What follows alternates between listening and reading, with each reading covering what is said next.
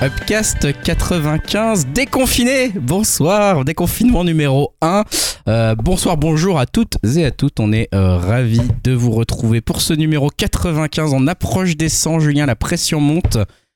Et euh, non, mais, pas mais on- tellement. oui, on approche des 100, mais On non, a- la pression. Là, on approche des 100, mais on n'a jamais eu tellement de pas pression. trop.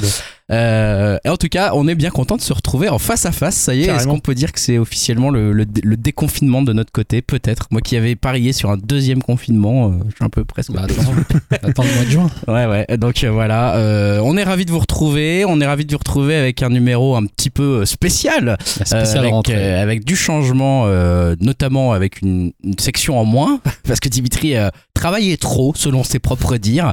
Donc il n'y aura plus de retour sur les commentaires, blague à part. euh, Ah, tout c'est surtout qu'on n'en a euh, pas voilà. eu énormément. hein. On a juste eu euh, une petite blague de Falbalin qui encourageait euh, Titi Kaka à nous rejoindre sur le, le Discord. Oui, parce que tout, maintenant tout se passe sur le Discord. payant. Exactement, tout se passe sur le Discord. On vous y invitera, bien sûr. Je, je, je, je, je, je dis bonsoir au passage à Dimitri, que, donc, vous avez entendu. Salut Dim, euh, Yao, salut, Salut tout le monde. Julien. Salut à vous. Et notre invité, invité spécial, Yao. Ouais. Peut-être que je te laisse la parole, puisque c'est toi qui, qui a engendré, qui a commencé les, les discussions euh, pour, euh, pour pouvoir avoir l'invité avec nous ce soir. Ouais, donc on a l'immense joie, l'immense euh, honneur de recevoir Monsieur Ben Fiquet. Salut Ben. Salut, enchanté. Merci d'être avec nous ce soir, Ben. C'est Ah. cool. Bah, c'est tout le plaisir est pour moi. Moi je commencerai par ces petites brutasses hein, au niveau créatif. hein, donc voilà.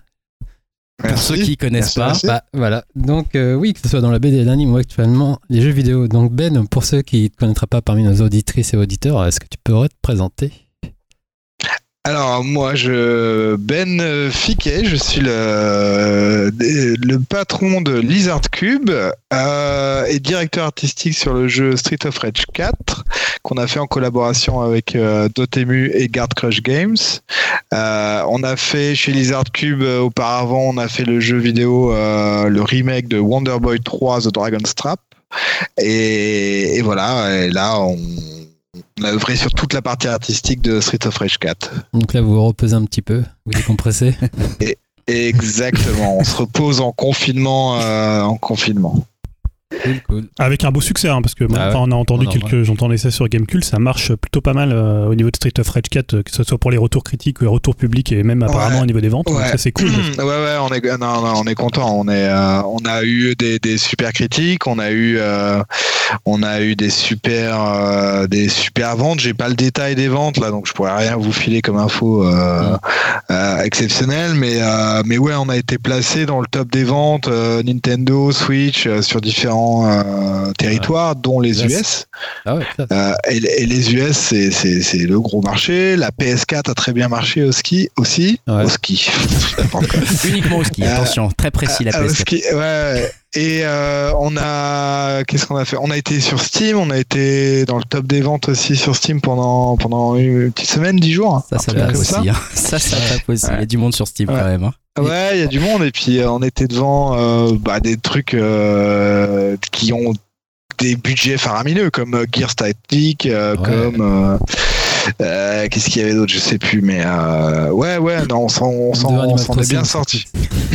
ah non, Animal Crossing, je suis pas sûr qu'on l'ait battu. Je crois qu'on était toujours, euh, genre, on était premier des téléchargements. euh, mais téléchargement et physique, euh, Animal Crossing, c'est impossible.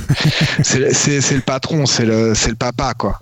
Mais du coup, tu parlais du marché US et tu sais à peu près pour le marché japonais où il est sorti déjà ou pas? Non, on a, euh, non, on a, oui, oui, il est sorti en même temps que tout le monde, mais on a encore moins de chiffres avec le Japon parce que eux, ils fournissent des chiffres euh, euh, très sur le tard. C'est, ils donnent un rapport de vente de trois mois, un mois ou trois mois, un truc comme ça. Ok. Donc voilà. Pour l'instant, on n'a pas de, pas Bon. de chiffres. En tout cas, c'est une super nouvelle parce que bon, on va- nous on a vraiment adoré le jeu sans faire les, euh, sans, Ah, faire les ça, pour le coup. Ah non, mais parce qu'on en a parlé dans l'émission euh, précédente sans, sans savoir que tu, que tu serais parmi nous euh, sur ce podcast-là. Et donc Eh ouais, surprise, surprise, motherfucker. Ouais. Exactement. Non mais tu vois parce que si on en avait dit du mal et qu'après voilà on est obligé non, de, faire, de, faire, euh, de recoller les morceaux après c'est c'est compliqué alors que là voilà on est plutôt fan du jeu Cool, bah ça, tant mieux. Merci. Voilà, donc Merci vous l'avez compris, chers auditeurs, ce podcast va être orienté bien sûr autour des questions euh, que nous avons euh, pour notre invité Ben Fiquet, euh, on va quand même parler aussi de, de petits, petits peut-être par-ci par-là, quelques conseils euh, ici et là qui, qui viendront euh, peut-être faire des petites coupures lorsque nous aurons besoin de, de faire tant, de faire tel. Euh, mais peut-être continuons, lançons-nous euh, dans votre, dans nos séries de questions Ah, que nous, Julien, que nous avons euh, pour l'introduire. lancé. Julien, toi-même, euh, de ton côté, on, on l'a dit la, la dernière fois, on a parlé de, on a parlé du jeu, on en a parlé en bien, heureusement. Euh, Julien, là-dessus, toi, tu, tu avais d'autres questions peut-être pour Ben ce soir? Oui, alors euh, pour commencer, c'est juste bah, que tu nous rappelles un, un peu ton parcours, parce que là, tu, tu présentais euh, rapidement les Cube, euh, euh, mais voilà, ce que tu as fait avant, que ce soit Yahoo en parlait dans le monde de, de la BD, dans l'animation et maintenant dans le jeu vidéo, si tu peux juste nous. euh, alors voilà, c'est pas, c'est pas un entretien d'embauche, mais si tu peux nous, Un peu. Mais je te cache pas qu'il y a un gros poste à la clé quand même. Il y a un poste de CM en jeu, donc euh, si tes euh, si tes performances, ça, ça peut le faire. Non, mais voilà, juste nous, par- nous parler un peu de ton parcours, notamment dans le jeu vidéo, quoi. Euh, ouais, bah alors moi j'ai, je suis né en 81, euh, j'ai fait différentes euh, études, j'ai fait S euh, au lycée, Ça nous parle, hein, on va te dire, ça nous Euh, parle, vu la bio. Euh, option, option technologie industrielle mon gars. joué. Portail, auto- automatique, euh, Mais surtout, etc. Je sais- faire ça. moi. fait des écoles non, non, après, après j'ai fait des écoles de dessin. J'ai fait d'abord Émile Cole à Lyon euh, et après j'ai fait les Gobelins en animation à Paris. Du coup, je te, Euh, je te coupe deux secondes, t'étais avec la promo avec Balak ou en dessous, du coup? Exactement. Ouais, t'étais avec Balak. Avec Balak. On, est, on se voit encore, on fait de la musique ensemble. C'est le parrain de ma fille. euh, Bah, voilà. D'où euh, d'où aussi euh, la- l'association avec Bobby Pills pour, euh, pour Exactement. le petit trailer exactement. bien sympatoche. Exactement, c'est-à-dire que je, leur, je leur ai demandé, puis ça, ça, d'une, ils ont fait un super boulot, Ouais, et de clair. deux, on, on digresse un petit peu sur le parcours, mais ouais, Ouais. sur Balak et Bobby P, c'est- de manière générale, ils font du super boulot. On en a parlé ici. hein. On en a parlé. Et, et en plus, euh, et en plus, eux, quelque part, ça les a aidés parce que c'était un moment creux, et après, ils ont fait le trailer de Dead Cells, Ouais, parce qu'ils ont ils ont eu d'autres opportunités euh, jeux vidéo grâce à ça euh, qui est ce qui est toujours bien pour euh, pour faire vivre leur boîte donc euh, voilà donc ouais bah, Balak euh, c'est un, poteau On lui dit bonsoir. On lui Voilà. dit bonsoir. Donc ça, c'était au Gobelin. Au Gobelin euh, ouais on se rencontre au Gobelin et après les Gobelins alors j'ai commencé dans le jeu vidéo dans une boîte qui s'appelait Make and Sleep euh, il m'avait il m'avait en fait no- plus ou moins contacté quand je faisais encore mes études. Je faisais, je leur ai fait quelques caractères design pour un jeu de poker en 3D nul euh, qui est jamais sorti. Euh, la boîte n'existe plus, donc euh, voilà. Voilà. Euh, et c'est là que j'ai rencontré Omar, le cofondateur de Lizard Cube. Euh, Omar qui est, un, qui est un très grand programmeur et qui sortait quasiment des études à ce moment-là. Et, euh, et Omar, en fait, il avait été recruté parce qu'il avait un projet de, de jeu DS, euh, enfin de jeu tout court, euh, basé à, à base de bulles, euh, géné- généré, euh, géré physiquement euh, par le moteur, un truc un peu à la Loco Roco à l'époque. euh, Ouais. C'était c'était ça un petit peu l'influence. Et, euh, et en fait, à deux, on, s'est lancé sur euh, Soul Bubbles, euh, sous l'égide de Make and Sleep, mais en gros, c'était deux pendant, euh, pendant très longtemps. Et puis après, on a eu quelques level designers, quelques, un programmeur supplémentaire, un- etc. Et voilà, le jeu est sorti en 2007. C'était sur DS, c'est ça? Sur DS, ouais, c'était c'était toi, c'est ouf ça. C'est d'ailleurs un sacré exploit euh, de faire tenir un jeu physique sur DS qui est, euh, qui est quand même une petite petite console. Euh, et le jeu été bien reçu, critique, il avait fait quelques ventes. Ouais, je me euh, rappelle à l'époque, ça avait bien fait parler quand même. Ouais, ouais, non, c'était cool. Après, euh, après, bah, l'univers c'était un peu euh, désordonné, c'est-à-dire c'était un chaman euh, qui poussait des esprits dans les bulles. euh, c'était, c'était, c'était, c'était très mignon, mais euh, je, je sais pas si ça, il y a beaucoup de gens qui, qui, qui a accroché à, à l'univers. euh. Le lore. Quel était le lore Ah, derrière le, lore. chaman qui pousse les, les bulles? Est-ce qu'on peut en Ça. parler Et donc là, t'avais quel âge à ce moment-là? Bah, c'était 2006-2007, donc euh, Ouais, 25, j'avais 26. 25 ans. Oh là là Ouais. là là, qu'est-ce qu'on faisait nous C'est moche. Pas grand chose. Voilà, ça c'est Euh, sûr. Parlez pour vous, les gars. Et, euh, et donc là, euh, avant la fin de Soul Bubble, je me suis barré euh, pour Divergence. Ah ouais. Euh, et je me suis barré à Londres faire du, de l'animation en freelance. Euh, et puis là, j'ai j'ai fait quelques boîtes pendant deux ans. euh, des- boîtes un peu anglaises à l'ancienne qui font des, courts métrages avec un style un peu euh, euh, suranné, comme on peut dire. Euh, euh, au bout d'un moment, je, je m'ennuie un petit peu. La bouffe française me manquait. euh, je, suis- je suis revenu. J'avais eu l'idée de faire un projet BD avant de partir. Euh, et donc, quand j'ai signé mon projet BD, je me suis dit bon allez, je reviens en France. Et puis là, j'ai commencé la BD pendant euh, quelques années. Et j'ai fait deux séries, une chez Delcourt et une chez Glénat. Euh, Powa chez Delcourt, qui est une série ado pré-ado, euh, et Les Chevaliers de la Chouette chez Glénat. C'est série dont j'étais plus content que Powa. Euh, et malheureusement, bah, le monde de la BD, c'est des, des trous du cul. Donc, euh, les- éditeurs en premier, les éditeurs en premier, les éditeurs qui ne, qui ne lisent pas de BD, qui ne font pas de travail d'édition, j'en ai rien à foutre, je balance. Maintenant, j'ai un succès avec Street y les aller, prendre. voilà, c'est bon, c'est derrière toi tout ça. Vas-y, lâche-toi. et, euh, et, et non, et, et, et non, non, c'était. essayé de faire des trucs, des trucs, de proposer des choses, de, proposer du marketing, de proposer, de pousser un petit peu, rien à branler. Euh, ta BD, elle se démerde toute seule, donc euh, voilà, euh, elle s'est péniblement vendue quand même à 4000 exemplaires pour euh, toute seule. Euh, pour le premier album des. Enfin, à peu près pour tous, euh, genre, c'était c'était 3005, 4000 exemplaires. Euh, ce qui est correct, ce qui est sympa, mais sans plus. Euh, et, et voilà. Et en fait, en finissant, quand j'étais sur le dernier tome des Chevaliers de la Chouette, euh, euh, on a repris contact avec Omar. Et puis Omar était chez Media Molecule à l'époque. Et il avait toujours cette ambition parce que Omar est un gros fan hardcore de la Master System. Euh, tu sais, les mecs euh, qui, qui remplissent des pièces entières de collections de jeux euh, coréens euh, parce que la jaquette est différente, etc. Et, euh, et il me dit, moi, euh, moi j'ai toujours pour ambition de faire un remake de Wonder Boy euh, 3, The Dragon's Trap, qui est, qui est un des meilleurs jeux de la Master System euh, et un des meilleurs Wonder Boy. Et, euh, et je lui dis, bah écoute, moi je suis chaud, euh, je m'emmerde un peu, euh, j'ai un peu de temps. Voilà, j'ai commencé à faire, à des mock-ups. Alors des mock-ups pour ceux qui pour connaîtraient pas, c'est en gros c'est une image qui serait une image finie qui représenterait le jeu final. Et, euh, à partir de là, on a commencé à itérer. Je commençais à faire quelques animes. Il a commencé à faire à développer un moteur euh, basé autour de, son émulateur, euh, parce qu'il avait fait un émulateur Master System.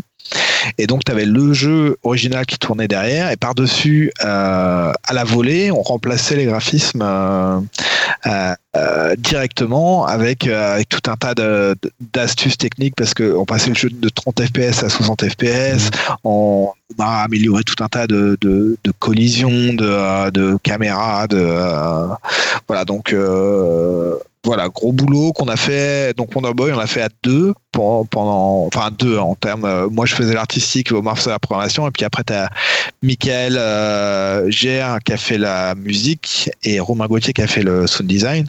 Euh, mais c'était euh, comment dire, c'était du freelance. euh, c'était enfin ils ont bossé, ils ont fait un bon boulot, mais c'était c'était un peu en dehors de la prod en elle-même. Et on a été, il y a eu aussi un programmeur supplémentaire qui, qui a aidé un petit peu Omar de temps en temps. Voilà. Voilà, et de, de voilà de et euh, voilà pour finir et du coup euh, Wonder Boy avec le, avec le succès de Wonder Boy je enfin après Wonder Boy je me suis dit bah, que, que faire Euh, moi j'avais envie de continuer dans les licences parce que d'une c'est en termes de business c'est plus facile Je te coupe Euh, par deux secondes. Pas Pour, euh, pendant Wonderboy, c'est là que vous avez créé les Art Cubes, c'est ça? Exactement. En fait, on a, on a créé Lizard Cube par, par défaut Ouais. euh, parce qu'il fallait une entité juridique pour, euh, bah, pour négocier. Enfin, pas pour négocier, mais pour, euh, pour, pour, pour traiter avec un éditeur euh, qui est Dotemu. Euh, D'accord. et, et parce que au début, on, on- en fait, on n'avait pas envie, enfin pas vraiment envie. C'est, ça fait un peu peur. euh, T'as pas envie de te lancer là-dedans. Tu sais pas où ça va amener. Tu sais pas si le jeu va marcher. euh, tu te retrouves avec euh, gérer du de l'administratif supplémentaire pour et tu sais pas où ça va. Donc et au final, on l'a créé avec un euro. Comme Bien des investi alors. et, et alors, euh, pro type, un euro, c'est, c'est, faut pas créer une boîte avec un euro. voilà. Maintenant qu'on a le- l'expérience du businessman. Euh, voilà, non, en fait, c'est, c'est juste parce qu'en fait, euh, d'une, quand t'es deux, donc t'as des parts de 50 centimes euh, chacun. Euh, et en fait, tu peux, tu peux pas faire un virement à ta banque de 50 centimes. C'est, minimum un euro. Du coup, j'étais obligé de trouver une agence qui acceptait les espèces. Enfin bref, je, je digresse. Mais, mais- et, bon, bref, c'est, chiant pour un tas de trucs. Donc faites au moins euh, genre 100, 100 euros pour créer une boîte. Voilà. Mais, mais du coup, juste avant de rebondir sur Street of Rage, euh, ça, parce que là, on va vite passer sur Wonderboy, quoi que ça m'intéresse, moi, mais euh, Ouais. tout ce qui est euh, relation tu sais, avec les Jap, proposer aux Jap, et qu'ils soient d'accord, tout ça. Alors du coup, alors du coup, voilà. Après, euh, après Wonder Boy, on a, moi j'avais envie de- d'autres licences et puis vu qu'on avait l'oreille de Sega, euh, bah autant taper dans, dans, dans du lourd et un truc euh, qui me portait particulièrement, particulièrement à cœur. euh, Street of Rage, moi c'est un jeu, euh, j'ai plus poncé la Mega Drive que la Master System et euh, Street of Rage, c'était un de mes jeux phares. J'ai pété des manettes avec mon frère dessus, euh, notamment à cause du Friendly Fire. Euh, et, euh, et donc, en fait, j'ai commencé à faire quelques dessins. Et, euh, et au lancement de, de Wonder Boy, euh, on discute avec Cyril, le patron de, d'Otemu. Ouais. Et il s'avère que lui aussi, il avait des vues sur euh, Street of Rage. Euh, forcément, il aurait été bête de pas y penser. Et je lui dis, bah, attends, écoute, moi j'ai commencé à faire des dessins, viens, on essaie de monter un truc ensemble. Et voilà. Et du coup, on a fait un dossier de présentation qui présente le projet, qu'est-ce qu'on veut en faire. Et Cyril est parti avec tout ça à- à- au Japon, voir Sega. Et, euh, et voilà. Et alors là, t'attends parce que euh, parce que la, la hiérarchie japonaise. Ah bah ouais, euh, tu m'étonnes. on a eu du, on a eu de la chance. Ils ont été hyper, hyper sympas, ces gars, hyper gentils, et ils nous ont accordé à la fin le, le droit de- d'utiliser la licence. Mais, mais voilà, pendant six mois, tu attends des réponses. Il y a une, une, une demi-réponse qui arrive au bout de quatre mois. Tu dis, ah, j'ai besoin d'un peu plus de, de questions à propos d'autres projets. Ok, euh, voilà, ça fait des allers-retours, etc. Et, euh, et voilà, une fois que le projet a été signé euh, concrètement début 2018, euh, et voilà, on s'est lancé full prod de- début 2018. Moi, en 2017, en gros, j'ai fait de la recherche sur, sur le jeu, quoi, dans, dans mon temps libre, au cas où, au cas où ça se faisait, tu vois, autant avancer. Voilà. Et du coup, et pourquoi Omar, il n'était pas sur ce projet Ça l'intéressait pas des masses ou Alors, Je me suis posé la question. d'une d'une euh, lui la licence le touchait pas particulièrement. Ouais. Euh, c'est- euh, donc ça, ça, déjà c'est un gros point. Euh, et, et, et il avait pas envie au début de je lui avais, je lui avais, je lui avais proposé euh, vas-y on fait la même chose que un- on fait un remake mais de Street of Rage un peu comme Wonder Boy mais avec Street of Rage. Et euh, il avait envie de passer à autre chose. Il était cramé après Ouais. il a il a porté Wonder Boy euh, très fort. Euh, c'était vraiment son projet de cœur. Et donc il était cramé. Et et, et au-delà de ça, en fait, Omar il développe une tech euh, de son côté, une euh, librairie euh, de programmation qui s'appelle Dirimgi. Et c'est euh, bon, très spécifique. En fait, c'est pour euh, permettre de, de visualiser euh, facilement. De faire de la représentation graphique euh, à partir de lignes de code, mais euh, apparemment c'était une solution qui existait, mais de manière un peu lourde et compliquée. Et lui, il en a créé, il a fait un truc très simple et très abordable. Et en fait, euh, de fil en aiguille, il a développé ça et c'est utilisé maintenant partout, mais genre partout dans tous les studios du monde. Et en fait, euh, on, il est, on est euh, subventionné, enfin son travail est subventionné par euh, par tout un tas de boîtes, Blizzard, Rockstar. euh, non, non, mais tu penses à, tu penses à un, à- à un gros jeu qui est sorti, il y a sûrement la tech de, de Lizard Cube qui est Ah, dedans. nice. Je suis- Il y en a, il y en a, je peux pas dire parce qu'on n'a pas le droit. Ouais, ouais. Euh, ils préfèrent pas. Mais, euh, mais ouais, du, du coup, on reçoit des subventions. Juste, c'est des subventions, c'est pour aider Omar à continuer à faire son travail euh, sereinement. Sympa. Euh, écoute, moi j'ai quand même, j'ai juste, je me pose, je suis un peu là en question naïve. Moi, je connais pas très bien euh, tout ce secteur-là, moins bien qu'Yao et Julien ici, ici présents. Mais là, tu, tu, tu parlais un petit peu des relations avec le Japon qui pouvaient être un peu longues, notamment. Est-ce que dans ces, dans ces relations-là, il y a une enfin, est-ce qu'il y a un peu des tests? Est-ce qu'ils vous mettent à l'épreuve? Est-ce qu'ils regardent si vous avez le dos solide entre guillemets en termes de à la fois Ouais, d'artwork, de choses comme ça. Enfin, En gros, en tu, tu vas là-bas, tu fais un parcours Ninja Warrior.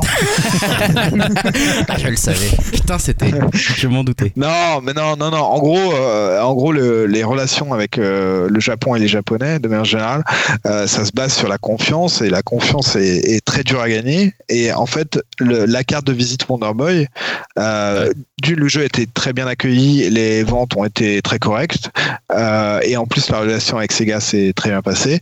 Euh, ça, c'était déjà un gros pas dans la porte. Euh, et en fait, une fois que tu as acquis un peu la confiance des Japonais, euh, c'est pas c'est pas open bar, mais euh, disons qu'ils te regardent moins du coin de l'œil. voilà. Ok, et question toute bête, c'était qui le traducteur du coup? Pour le Jap où il parle anglais, je suis. Il parlait anglais, il y avait un Bah, le, le, le licensing euh, parle anglais. Euh, après, quand Cyril de Dotemu va au Japon, il a généralement un traducteur avec lui, euh, parce que parce qu'il y a beaucoup de gens, même des pontes, qui ne parlent pas, qui ne parlent pas anglais. Ou alors il y en a qui parlent anglais mais qui le cachent. Euh, Jap, Sympa. Ouais. la japonaise. euh, et, et voilà. Et ouais, tu. Moi, tu- j'ai une, petite, une Ouais, petite J'ai une petite précision à te demander, Ben, euh, sur le début de ton parcours. Parce que tu nous parlais que tu avais réalisé des courts-métrages animés. Euh, Est-ce que euh, ces courts-métrages-là sont, ils sont disponibles en ligne? Alors j'ai pas j'ai pas réalisé des courts métrages animés. Euh, j'ai participé à un ou deux courts métrages. J'ai surtout fait de la pub anglaise. Euh, genre Mhm. la première pub sur laquelle j'ai bossé, c'était pour une boîte pharmaceutique am- américaine et c'était un calmant pour bébé. Ok, d'accord. Ton bébé, ah, c'était super bien animé. J'avais fait une caméra qui tourne en 2D et tout machin. Euh, mais en gros, c'était ton bébé te fait chier, donne-lui des, euh, donne-lui un médoc. Quoi. Ah, t'étais préparé toi. Euh, bah, non mais bah, faut bouffer, faut bouffer, faut bouffer, tu Ouais, vois. t'étais et, euh, Il y a plein de trucs. Après, c'est Il y a ça. plein de trucs. Il y a plein de trucs dont j'ai pas dit aussi. J'ai fait de la BD institutionnelle euh, pour le magazine de la Française des Jeux pendant un temps. Euh, j'ai fait des, j'ai fait tout un tas de trucs. J'ai bossé en, en animation en France aussi. J'ai euh, un moment chez Eddie pour Trollhunters. Ouais. fait quelques quelques quelques recherches. J'ai bossé chez Marathon à un moment donné. J'ai bossé enfin, à droite à gauche. Voilà. Il faut, faut, faut bien essayer différents trucs avant de. Ouais, bien sûr. Et ouais, alors moi je voulais juste revenir tout à l'heure, tu parlais sur euh, Street of Rage que tu faisais, tu avais fait dès 2017 des, des recherches euh, pour préparer euh, au cas où ça, ça aurait été accepté. Et justement, bah, on sait, bah, évidemment, Street of Rage c'est un jeu culte, hein, c'est un jeu qui a une influence euh, à la fois par sa musique, même par son style, qui a été presque au-delà du, du jeu vidéo.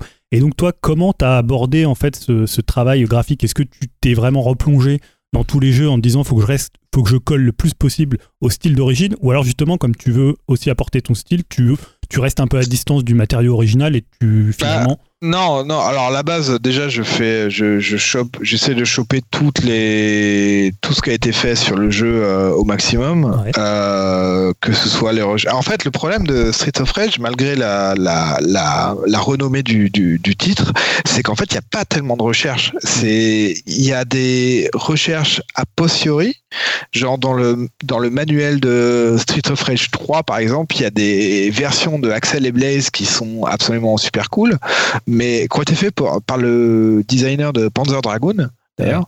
Enfin, de la cover de Panzer Dragoon, pardon. Euh, et, et, en, et en fait, c'est un peu. euh, même. Enfin, les jeux à l'époque, des fois, il y avait très peu de recherche. Il n'y avait pas tous les concept art que, que tu vois sur les jeux euh, de maintenant. ouais, c'est sûr. Donc, donc en fait, j'essaie de me plonger là-dedans, de me plonger dans les interviews, de me plonger dans les fan stuff, donc les fan art, les fan game, les fan euh, discussions sur les forums, etc. Savoir ce que les gens attendent, voir euh, les autres projets qui ont été tentés aussi, parce que les Street of Rage 4, Ouais. il y a eu plusieurs projets de tenter. Euh, à commencer par euh, Koshiro et consorts qui avaient un truc qui, qui a fini par euh, être euh, pas Time Cop, Fighting Force, Fighting Force. Ouais. Et euh, il y a une assistante qui passe. On fait travailler des enfants. ouais. Ouais, bravo. et, euh, et donc j'essaie de me plonger euh, là-dedans. Et en fait, quand, quand, quand je design, j'ai toujours euh, au moins le sprite que j'essaye de designer à côté en référence, même si j'essaye de m'en écarter pour, pour, proposer quelque chose d'autre. Mais en fait, en fait, j'essaye de refaire le sprite en proposant un peu de neuf, sachant qu'il y a beaucoup de, de zones d'ombre à éclairer quand quand tu es quand tu travailles avec un sprite qui fait euh, pas 32 par 32 mais presque. Euh, donc euh, donc ouais voilà. Et, du coup donc après tu avais quand même un, avais le champ libre le champ libre entre guillemets t'avais pas Ouais, bah en fait, j'ai commencé, vu que j'ai commencé dans mon coin sans y croire, euh, bah ouais, j'avais complètement changé. Je, je, faisais ce que je voulais, c'est-à-dire que je proposais ce que je voulais. Il y avait que moi que, euh, qui était impacté par euh, par ce que je faisais. Donc j'étais, je, je, je, j'essayais des trucs, j'envisageais. Après, j'ai toujours essayé de rester le plus fidèle au style possible, mais tu peux pas reproduire un, le style pixel art euh, en essayant de faire de l'animation 2D euh, traditionnelle à la main. Euh, donc au final, au final non, même malgré tous mes efforts, j'aurais pas pu reproduire fidèlement ce que les gens. En plus, il y a les souvenirs en fait qui entrent en jeu. Les, les gens se souviennent de choses et, et c'est ils ont ils ont une perception très différente. Il y a beaucoup de gens, enfin, il y a quelques gens qui disent Ouais, moi je me souviens, c'était of Rage, c'était euh, dark, euh, gritty. Euh, et, et, en fait, ouais, ça se passait de nuit avec des néons, mais en fait non, c'est que quand tu regardes les jeux, c'est hyper coloré. C'est les ah sprites, ils sont euh, ils sont blancs, rouges, euh, jaunes. Euh, enfin, c'est c'est hyper coloré. Ça reste assez frais. Ça reste pas. C'est le, le, pire pour moi aurait été de faire un, un truc qui s'oriente vers le réalisme euh, et, la dureté de la froideur de la nuit noire de, New York, tu vois. Euh, non, non, c'est une fantasy, c'est de la fantasy euh, basée dans un dans un New York, on va dire. fantaisiste, ouais, fantaisiste avec des robots et tout machin, mais non, c'est bon. Bref, du coup, ouais, mon style transparaît quoi qu'il arrive dans, dans ce que je fais, quoi. C'est ça qui est bien. Mais du coup, une fois que tu as fait tout ça, du coup, tu le proposes aux japonais?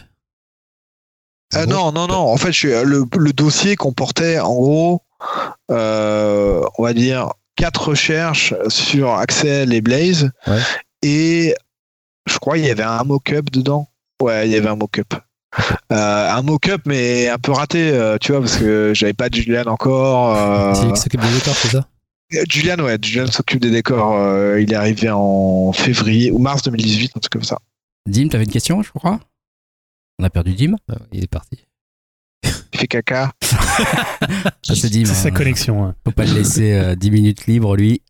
C'est pas grave, on va enchaîner. Ouais, non, parce que justement, tu, parlais euh, de, la, fidélité aux épisodes originaux, parce que justement, ça, c'était vraiment le projet de départ d'être fidèle aux matériaux d'originaux et pas de. Parce qu'en fait, c'est un peu. Moi, je me rappelle, c'était, je crois, je crois que c'était Way Forward qui avait fait ça, Double Dragon Néon, où finalement, ils avaient fait quelque chose qui était euh, euh, un peu presque parodique, un peu éloigné. Donc, c'est, toi, tu te positionnais vraiment comme étant fidèle aux épisodes. Ah ouais, non, non, non, non, mais je. Enfin quand, quand j'aborde un remake, une licence, etc., je, je, pense que la grosse erreur, c'est d'être cynique avec le produit euh, original et de le prendre genre, euh, ouais, c'est un produit des années 80, on va mettre des mulets des, euh, et des lasers parce que c'est fun et on se moque des années 80, machin. Non, non, non, non, non. Bah, pour moi, c'est euh, même s'il y a un côté un peu euh, stupide d'avoir euh, quatre vigilantes qui parcourent les villes à, point nu, et c'est des anciens flics, ils ont jeté leur leur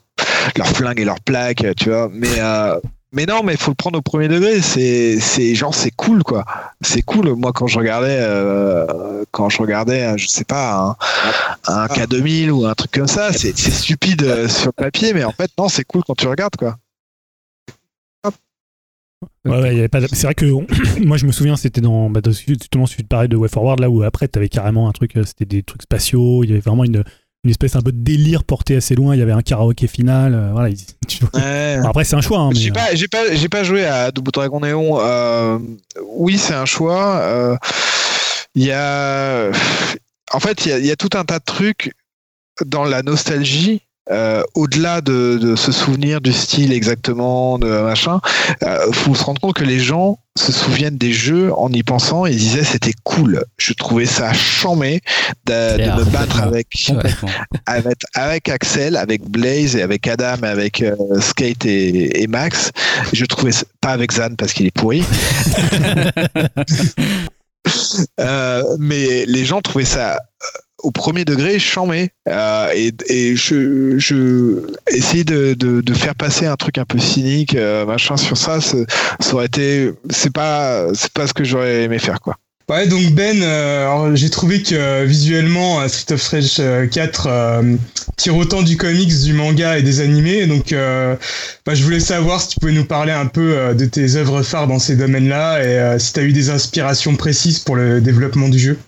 Alors inspiration précise non c'est souvent une question qui revient euh, c'est toujours compliqué parce que en gros les influences euh, tu les as euh, depuis que tu dessines et que donc euh, moi j'ai été élevé à la, à la BD franco-belge euh, passé, quand j'étais ado j'adorais euh, la quête de l'oiseau- la quête de l'oiseau du temps par exemple Euh, après, j'ai été euh, élevé aussi en même temps aux animés avec Dragon Ball, tout ça. Da- Toriyama, c'est un, c'est Ah, un yes. génie, génie du contraste et, de- et des personnages. Euh, et d'ailleurs, je me fais avec une grande douleur, je lis le manga Dragon Ball Super. Ah, Ah, C'est une douleur partagée. c'est dur, c'est dur.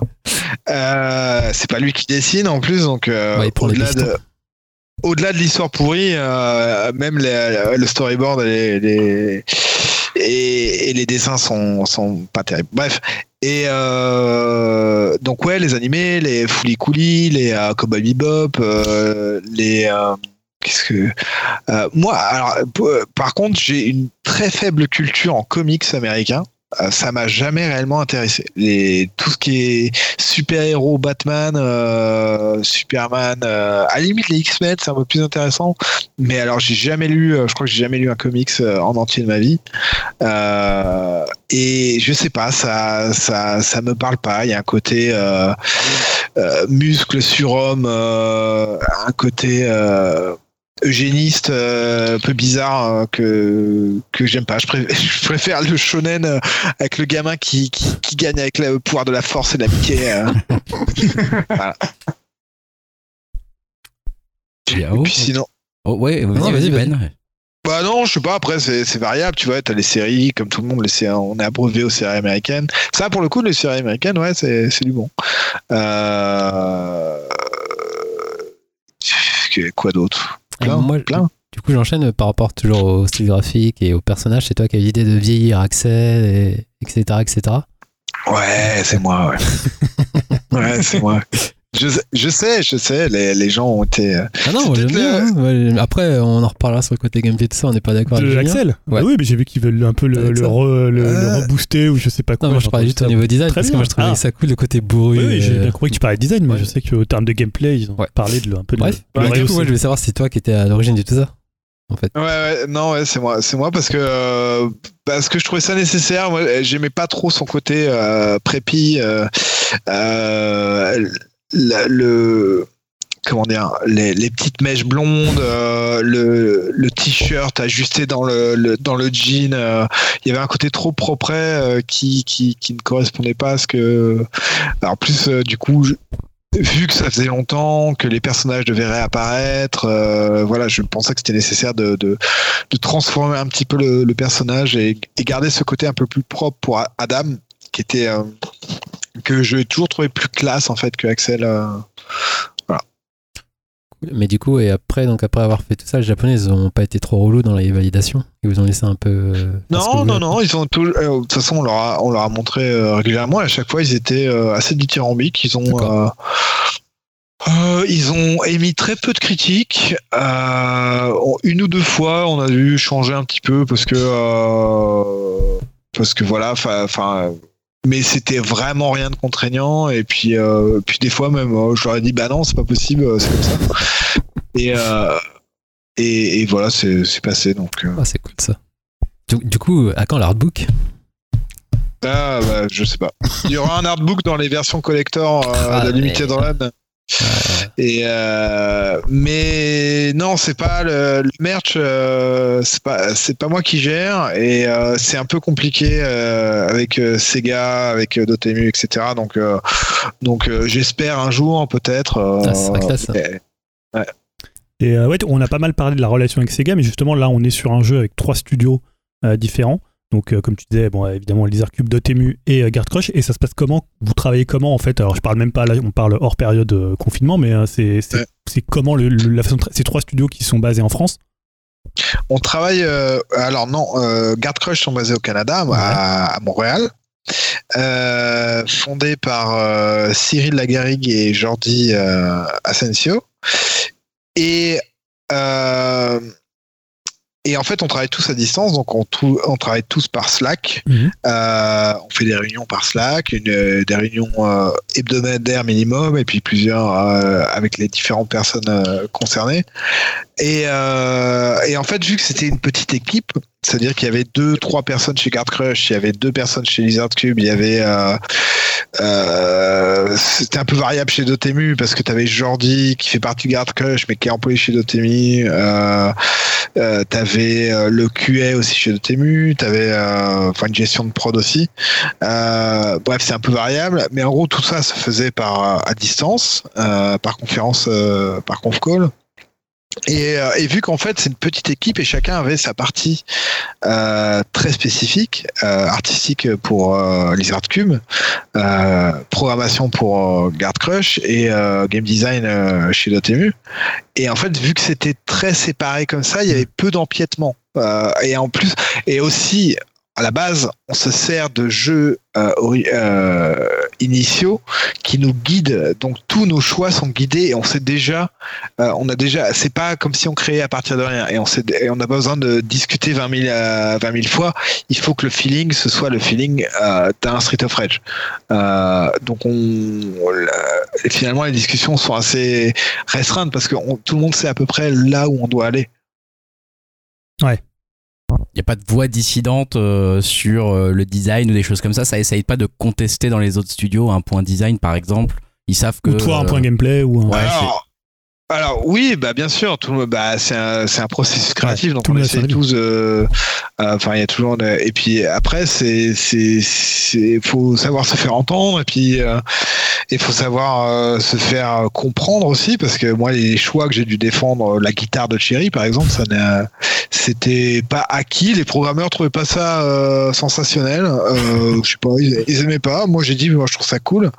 Euh, donc voilà, on l'a gardé. Et, euh, et puis après, c'est pareil. il y a Tout un, il y, a- forcément des discussions sur des points de détail de gameplay, des points de, de design, de- mais au final, c'était assez euh, des pôles assez euh, séparés pour pas être en train de s'empiéter sur les pieds tous les quatre matins, quoi. Et là, moi j'avais une autre question aussi par rapport au trailer, enfin non pas au trailer, aux premières images qui ont été diffusées du jeu. Comment tu as géré le retour de certaines critiques négatives, notamment euh, lors des premiers, euh, par, par- par- par- pardon, par rapport au trailer euh, vis-à-vis du style graphique, graphique en fait Ouais, alors en fait, c'est à pondérer parce que euh, on en a vu Internet, beaucoup. Et c'est Internet. Et les plus vocaux, en fait, ont toujours été les fans hardcore. euh, dans le sens, ne touchez pas à ma licence, ne touchez pas à ma ouais, nostalgie, ne touchez pas à, à- à mon enfance, mon adolescence, etc. Et, et en fait, c'est ça les plus vocaux. Mais d'une manière générale, si tu faisais un ratio de commentaires positifs et commentaires négatifs, euh, les commentaires positifs et les likes que tu voyais sous les vidéos, euh, tu faisais un, un- un ratio euh, qui était plus intéressant que d'écouter. euh, Forcément, il y a un il y a des mecs et je comprends, tu vois, je comprends entièrement. Il y a des mecs qui qui ne se retrouvaient pas dans le nouveau style artistique euh, qu'on propose. Et, euh, malheureusement, ça peut pas faire l'unanimité, c'est mais euh, mais je comprends tout à fait, tu vois. Et en fait, disons que en, en fait les commentaires négatifs c'est pas que je m'en fous euh, euh, disons que je propose quelque chose qui est différent donc je sais qu'il va y en avoir Mhm. Euh, ce qui était fatigant c'est d'avoir toujours en fait un truc sous-jacent euh, derrière la critique qui était euh, genre ne touchez pas ne touchez pas à ce que ce que moi j'aime. Moi Ouais, je veux ci moi je veux ça. Ouais. donc euh, donc euh, après pff, voilà euh, tu, tu, tu fais avec euh, Ouais, c'est un peu c'est un peu fatigant mais mais en même temps c'est aussi ce qu'on enfin le- rêve initial euh, de ma part en tout cas c'était de, de faire une suite à Street of Rage. Donc. J'ai la chance et l'opportunité de pouvoir le faire, euh, il faut aussi que j'assume mes choix. Tu vois, c'est pas parce que euh, je suis désolé, mais je sais pas parce qu'il y a trois connards sur Internet qui vont dire Oui, euh, que ça leur que ça leur plaît pas, Ouais, euh, que je vais revenir à ma table à dessin. Je dis ah non, euh, Dark Sasuke 66, 666, euh, j'aime pas. Il faut absolument que je change le design de Axel. Oui, non, mais c'est euh, comme principe, c'est comme tout fait graphique, mais des fois ça m'énervait en- à titre perso de voir des gars qui disaient ça fait animation flash et ça me. Ah oui, bah, ça, moi, tu vois, après, le, le manque d'éducation, euh, bah, et- mais, mais encore une fois, j'essaye de, de, de pondérer par rapport à, à tous les gens qui aiment, tous les gens Ouais, qui ouais. trouvent ça charmé. Et aussi, le style a évolué avec euh, l'amélioration du moteur. Mm. Et sur, les, sur la fin, c'était beaucoup mieux. Euh, les gens trouvaient ça, manette en main, trouvaient ça beaucoup plus sensationnel que voir des vidéos euh, un peu cutées euh, comme ça. Donc euh, non, ouais, bah ça fait partie du truc, ça fait partie de la vie, surtout quand c'est une grosse licence comme Streets. Euh, ouais, il fallait, il fallait s'y attendre, il fallait, euh, fallait faire avec quoi. Ouais, et puis en plus, c'était surtout sur les premières images. Après, quand tu vois le jeu éclairé, quand tu vois le jeu qui bouge, je pense que maintenant, il y a quand même beaucoup moins de, de critiques euh, négatives sur le style. Et t'en parlais aussi, euh, c'est un jeu qui a un punch quand même assez incroyable, hein, qui tient à la fois à la patte graphique et à la fois aussi euh, à- au feeling que t'as quand tu y joues. Donc je pense qu'à la sortie du jeu, ça. enfin, je moi, j'ai entendu beaucoup, beaucoup moins de critiques quand même à la sortie du jeu que, évidemment, sur une image où voilà, c'est un peu. Ouais, bien un sûr. truc, euh, Bien sûr, mais tant mieux, tant mieux. Tant mieux. Et aussi, le fait d'avoir annoncé le jeu relativement tôt, euh, avec euh, tout le marketing qu'on a, qu'on a suivi derrière, ça nous a permis de convaincre au fur et à mesure, Mhm. de part euh, en étant sur les events, les PAX, le Japon, etc. Et, et aussi, au fur et à mesure, les gens se sont habitués et finalement la- les gens ravis euh, du nouveau style ont supplanté un petit peu les voix euh, les voix qui qui râlaient euh, en permanence euh, sur l'annonce du premier trailer. Ouais. euh, finalement, on a réussi à convaincre sur la durée, euh, ce qui était plutôt pas mal en fait. Ouais, ça c'est classe. Et pas trop dur la pression euh, de l'aura de la saga à supporter? De quoi? Pas trop dur à, à- à gérer cette pression? Par rapport à cette euh, Street of Rage une fois que t'es dedans, en fait, une fois que le projet est, est lancé? Bah non, en fait, une fois que t'es dedans, t'es dedans. C'est-à-dire que à partir de- quand on a annoncé le jeu, Ouais. euh, tout était le, le déroulé était déjà sur la table et on savait sur quoi on allait.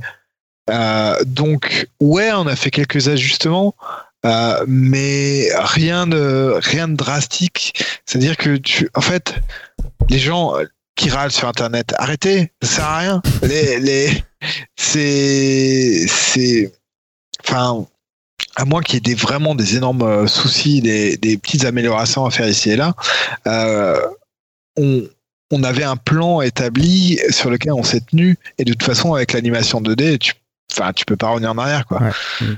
Mais tu, tu penses pas, tu vois, là tu disais, ouais, euh, enfin ça sert à rien de râler, mais par exemple, alors c'est un exemple qui est un peu, un peu aux antipodes de, de Street of Rage, mais par exemple pour Sonic, pour le film, vois, ils ont refait, tu vois, tout le design parce que, non, mais je dis pas que le- il était bien avant, il est mieux maintenant, je sais pas, c'est pas, la question elle est même pas sur le goût artistique, elle est sur la question que, bah, quand via internet, tu peux avoir une pression de la part Oui, des fans hardcore et finalement faire changer un projet sur lequel des gens ont bossé euh, comme des dingues, quoi.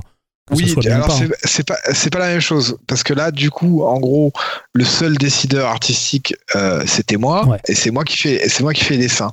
Les décideurs sur Sonic c'était les producteurs, c'était les studios euh, et euh, ils se sont rendus compte qu'ils voulaient euh, qu'ils avaient fait de la merde, euh, qu'ils ont euh, du coup rectifié le tir pour se redonner une image, Ouais. machin. C'est pas du tout la même mentalité, je pense. Euh, et tant mieux qu'il l'ait fait parce qu'en plus ils ont embauché euh, Tyson S, euh, qui était un gars qui est dans Sonic depuis euh, des années et des années, qui avait fait, euh, qui a fait les films d'animation, les petits courts métrages Sonic euh, pour Sonic Mania, qui a fait euh, tout un tas de trucs et euh, Yo, vas-y, je t'en prie. Et ouais, avant d'attaquer le gros, enfin de vraiment plonger dans le jeu, tu t'es tapé tous tous les jeux avant de te bosser dessus. Donc t'as refait le 1, le 2, le 3 et éventuellement le remake là qui a été fait par des fans. Ouais, j'ai- ouais, ouais, je les ai tous faits. Ah, ah, j'ai pas forcément fini, euh, mais, euh, mais le, le 2, c'est celui que je ponce euh, Ouais. le plus. Euh, mais oui, je les, ai, je les ai tous refaits. Et le remake aussi, euh, parce que le remake était un, une agrégation de tous ces jeux-là, euh, faits par des fans, avec toutes les. En fait, c'est intéressant de voir toutes les options qu'ils mettent. euh, tout ce que eux, en tant que fans, mettent euh, dans un jeu qui- qu'ils estiment être une, euh, une continuité, euh, une agrégation du, du meilleur de Street of Rage. Cool. On va rentrer dans, dans le jeu. Déjà, c'est quoi ton personnage que tu préfères à titre personnel Ouais. Moi, je suis, moi, je suis Axel. hein. Je suis team Ah, Axel. ah, En fait, je suis team Axel, mais je suis biaisé. Je suis biaisé parce qu'en fait, euh, je suis team Axel euh, parce que j'aime bien les personnages euh, un peu standards. J'aime pas jouer les trucs un peu trop techniques euh, comme Cherry euh, ou Floyd. Ouais. Et, et en fait, à la base, quand on développait le jeu, Axel était vachement plus balèze. C'est pour ça. Et donc je roulais sur le jeu. Donc à, à la, à la fin, là, il est un peu moins, euh, il est un peu plus pété maintenant. Mais euh, quand on était en développement, il était vraiment balèze. Euh, les coups, les coups faisaient mal et tu, tu bourrais un peu le jeu. Du coup, je suis resté Team Axel. euh. Ah, Moi, c'est Adam pour ma part. Ouais, pareil. Bah, ouais, Ouais, bien ouais. sûr, Adam. Ouais, Adam. Adam, beau gosse. Beau Axel, gosse. je crois que tu fais aussi toi pas mal Julien. Ouais, Julien Euh, qui vient. Euh, ouais, en plus, Ah, je je, trouve que crois, les. je- je crois que- Ouais. je crois que je suis le seul Blaze en fait. ouais. Non, non, non, non. ah, de temps en temps, je le fais, ouais. Blaze est bien, mais en fait, euh, Blaze et, et Adam euh, ont la possibilité de se replacer euh, plus facilement que, que, que les autres. Enfin, euh, enfin, non, oui et non. C'est-à-dire que le dash de Adam, dash. moi j'aime bien utiliser Adam aussi parce que tu, tu peux dasher, te, te Ouais. trouver des ennemis et tout. Il tape fort aussi. je pense qu'il y, y a quelques correctifs de gameplay qui vont, qui vont arriver, mais. C'est ce qu'on lit ici et là. C'est ce qu'on lit ici et là. Mais, non, ouais. mais c'est sûr. Bah, c'est sûr, je te le dis. euh, voilà, Cool. news. euh, News Upcast. News Upcast, euh, ouais, ouais, tous les commentaires sur le, sur le gameplay vont être adaptés euh, avec un correctif euh, rapidement, je pense, dès qu'on peut. Mais euh, non, moi moi, j'ai- j'aimais beaucoup Axel début parce que je trouve que quand tu commences, c'est un perso. euh, parce que quand tu vas, alors moi je suis allé jusqu'au niveau mania, et quand tu es en mania, je trouve que c'est un perso qui est un peu limité sur, euh, tu sais, quand, avec sa projection. Parce que la projection de Blaze ou de Floyd, elles sont hyper efficaces pour, euh, pour euh, enlever tous les ennemis. Parce que Ouais. quand tu augmentes de niveau, il y a de plus en plus. Il, pa- il tape pas forcément plus fort, mais il y a de plus en plus d'ennemis. Donc à un moment, Ouais. pour refaire ton. Alors ce ce qu'on appelle dans le beat'em up des, des crowd control, tu es un peu obligé de, de maintenir à distance pas mal de personnages. Et c'est vrai qu'Axel, il est pas mal pour ça, alors que Adam, il est un peu limité par sa projection. Ouais. Hmm. Et donc, enfin, tu vois, je suis passé de Blaze à Floyd, et Floyd, il est hyper efficace pour ça parce que il Ouais. peut attraper un ennemi, il peut le balancer. Donc, euh, non, je trouve qu'ils sont tous assez bien équilibrés. Il y a que C'est Thierry, il n'est pas encore joué, mais euh, News, c'est le, c'est le main de euh, Cyril de Dotemu, euh, le patron de Dotemu, il main avec Floyd. ouais. Ah, Voilà. C'est beau. en. Voilà. Bah, honnêtement, quand moi je suis arrivé même à la fin du très difficile, euh, franchement, euh, avec les autres personnages, je- je- j'arrivais plus à passer les niveaux, quoi, parce qu'il y avait trop gars, d'ennemis, je quoi. vais, je, vais, je vais vous dire tout de suite, moi je, je suis nul euh, au, jeu, au jeu de manière générale euh, et à Street of Rage euh, particulièrement. Et, et moi, passer le, le niveau hard, je, suis- je suis en galère. Euh, Justement, j'allais te poser la question est-ce que tu avais tâté tous les modes euh, S Non. partout euh, Non, bah, bien sûr que non. Ah, ça, c'est intéressant. fait, Voilà. le je problème-. Le problème quand t'es, quand t'es développeur, c'est que tu peux, euh, tu peux euh, avoir, tu peux tricher et passer d'un, d'un monde à l'autre sans avoir gagné, tu vois. Ouais. tu peux, euh, tu peux loader la- le niveau 12 alors que tu n'as pas fini le jeu, tu vois. Donc, euh, Non, en plus, fr- franchement, ce qui est bien, c'est que le jeu, tu peux, le- enfin, faut pas avoir honte de le commencer en facile. hein. Il est déjà assez euh, balèze en facile et en normal, il a vraiment un bon niveau de difficulté. Donc euh, voilà, tu peux, enfin, je sais que, je, je sais que Ouais. toi, Greg, euh, qui je- estime être moins bon que nous, t'as Moi, je commencé suis, en, euh, je suis une merde en jeu vidéo, hein, tout à fait. Mais c'est marrant parce que c'est, enfin, ça me rassure quelque part. euh, Ah, mais j'ai galéré sur le Ben, jeu. euh, même- J'ai- enfin, vous, je savais que déjà c'était voilà un niveau, on va dire euh, effectivement d'accueil. Déjà, on vous dit bonjour assez assez gentiment dans le jeu. Euh, et effectivement, moi, je- je- j'ai déjà passé du temps juste pour être euh, voilà en difficile à, à finir les niveaux. Euh, mais tu vois, c'est une question qui m'intéressait aussi euh, de, ton, de ton point de vue aussi à toi, euh, Ben, parce que aujourd'hui, je sais que c'est un truc. Voilà, on, en- on en a parlé ici dans le podcast. On a eu pas mal de fois ce débat sur la difficulté dans le jeu vidéo et notamment euh, un peu le débat casual gamer, hardcore gamer, etc. Et vous avez pensé un peu à ce genre de problématique euh, tu vois, avec les, les Dark Souls qui cartonnent parce que réputés très difficiles, avec au contraire, à l'autre opposé, les jeux mobiles qui sont euh, remar- regardés et moqués parfois par une certaine catégorie de gens. Euh, ça, est-ce que c'est des trucs, on y pense ou pas du tout euh, quand on est en train de, travailler sur le jeu? Bah, Alors, t'es obligé, t'es obligé d'y penser. euh, en fait, c'est pas tant la difficulté du jeu que ce qu'on appelle l'onboarding, l'accompagnement, pas le tutoriel, mais l'accompagnement qui va te faire progresser là où tu veux que le joueur aille. Et en fait, c'est pas tant la difficulté, mais la difficulté inutile euh, et frustrante. Euh, ça dépend des joueurs. Il y a différents styles de jeu, il y a différents styles de. Euh, moi, par exemple, les Dark Souls, euh, c'est hors de question. J'allume pas un jeu pour me faire violer. tu vois. Street, au moins, tu as la possibilité de jouer en easy. Ouais, euh, et de juste de chiller, t'avances dans les niveaux. Ouais. Et même en, même en easy, tu peux avoir un, un petit peu de, de être tort, euh, mais mais la difficulté dans le jeu vidéo, en fait, c'est c'est c'est juste qu'il y a des il y a des franges de la population gamer qui s'estiment au-dessus de la plèbe. Et euh, non, c'est pas ça, c'est c'est pas euh, comment dire, c'est que il y a des mecs qui sont arrivés à un tel niveau de de- de d'encaissement de tout euh, ce qu'il y a dans le jeu vidéo, c'est-à-dire euh, tous les contrôles maintenant quand, tu arrives dans les jeux assez récents, euh, tu dois utiliser toutes les touches en permanence, être au taquet et tout machin, et tu tous les gens qui ne connaissent pas le jeu vidéo, qui qui sont perdus et qui veulent, qui veulent juste avancer pour euh, s'amuser un petit peu Ouais. et puis basta, tu vois. Et, et en fait, c'est comme les gens qui vont on va dire préférer les films d'auteur et qui estiment que euh, tous les films devraient être des films d'auteur avec une réflexion poussée sur la société de consommation, etc. Euh, mais en fait, non, il faut, il faut tout. Et... Ouais, non, ju- justement, on, on parlait de la difficulté parce que là, pour le coup, ce qui est, assez inté- intéressant dans Street Fighter 4, c'est que c'est à la fois, comme tu disais, un jeu où tu peux passer la manette à un pote qui est même pas forcément joueur, mais tu vois, par exemple, je sais que ma fille a joué, elle a 10 ans, et euh, bon, elle, a- elle est plutôt. Mais alors attends, je te coupe parce que sa fille elle termine Dark Souls et de faire. Non, non, elle mais est pour le- gameuse, t'as pas dit ça. elle avait jamais fait un beat'em up de sa vie et tu vois elle est, elle- tu peux rentrer directement dans le jeu et en même temps quand tu pousses un peu le jeu tu peux aller sur des combos tu peux aller sur voilà il y a quand même un spectre euh, super large euh, en termes d'accessibilité en termes de, de difficulté sur ça ça fonctionne euh, voilà c'est Ouais. On veut pas faire l'idée aussi c'était quand on en parlait ici c'était pas de faire peur aux gens Non, même non, tu vois non. Greg toi tu t'y es mis Ah bah moi je m'y mais- suis mis avec plaisir alors que je suis réputé pour être le plus mauvais joueur de France. hein. Donc euh, non non je... non, mais, mais moi, ce que j'ai toujours adoré, euh, même quand on a commencé le projet, c'est que et à, à un moment donné, il y avait game designers et les programmeurs qui voulaient euh, multiplier les touches et je disais mais non, Street, Street euh, c'est euh, c'est trois boutons. Euh, à la limite là, on a rajouté un quatrième pour euh, quand même parce que le pick-up était euh, plus facile à faire Ouais, sur un autre bouton. Mais euh, bonne idée mais en soi, si on multipliait les boutons, pour moi, c'était plus street. C'était vraiment, en gros, déjà de base, en appuyant juste sur X, t'enchaînes plusieurs coups, tu fais un, tu fais un combo tout seul, euh, facilement.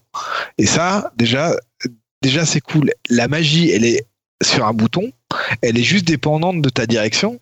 Et, et, et en fait, c'est ça qui est, qui est fantastique, c'est que tu peux avoir toute une palette de coups euh, en restant sur les mêmes boutons.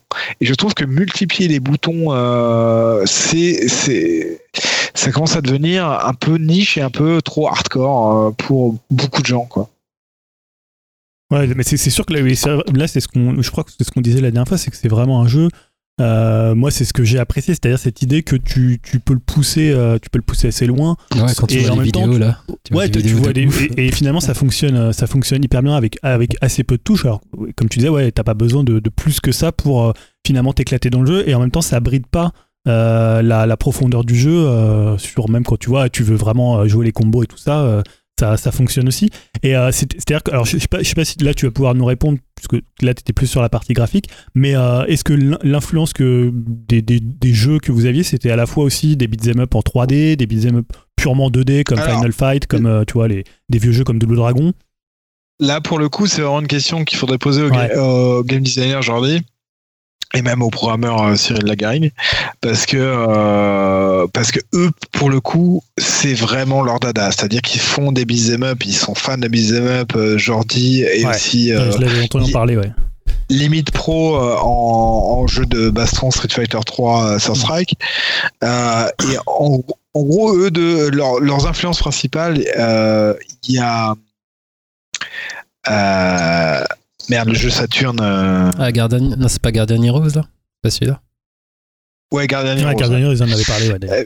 Guardian Heroes, euh, il y a, il y a qui, est, qui est une grosse référence pour eux. Il y a, il y a, mais ils connaissent. En fait, ils ont, ils ont poncé tous les beat'em up qui existaient.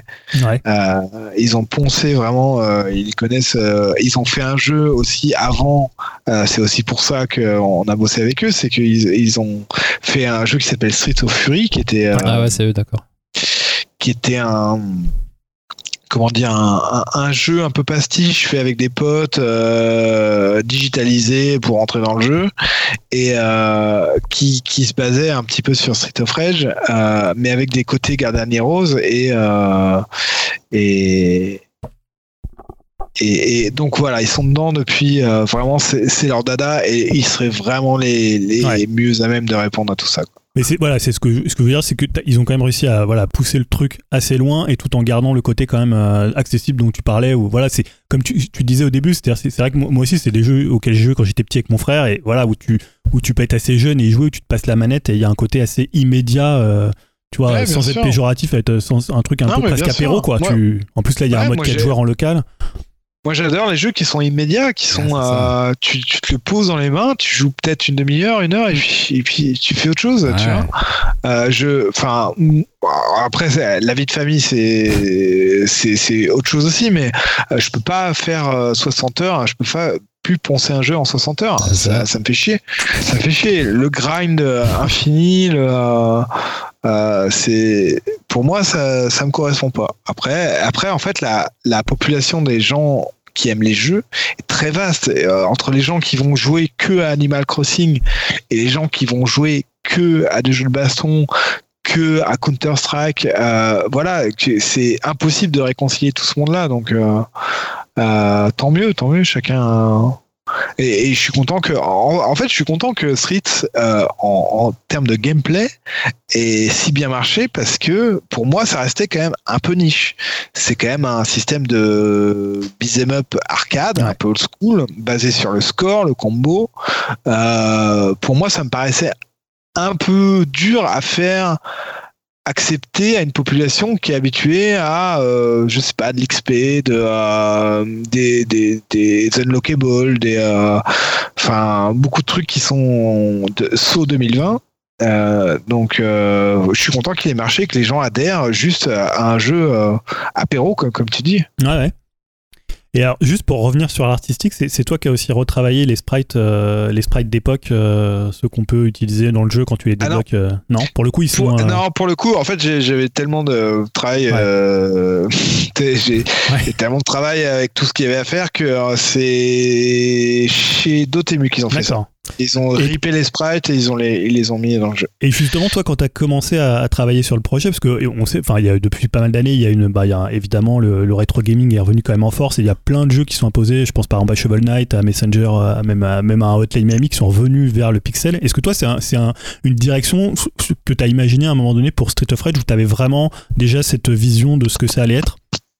Alors, euh, non, pour plusieurs raisons. D'une, parce que le pixel, euh, c'est pas moi, ma, ma enfin, c'est pas mon fort. Euh, C'est-à-dire que pour réussir à avoir un niveau de pixel qui soit vraiment efficace et joli, il faudrait vraiment passer du temps. Et, et j'avais pas la, les capacités à le faire bien.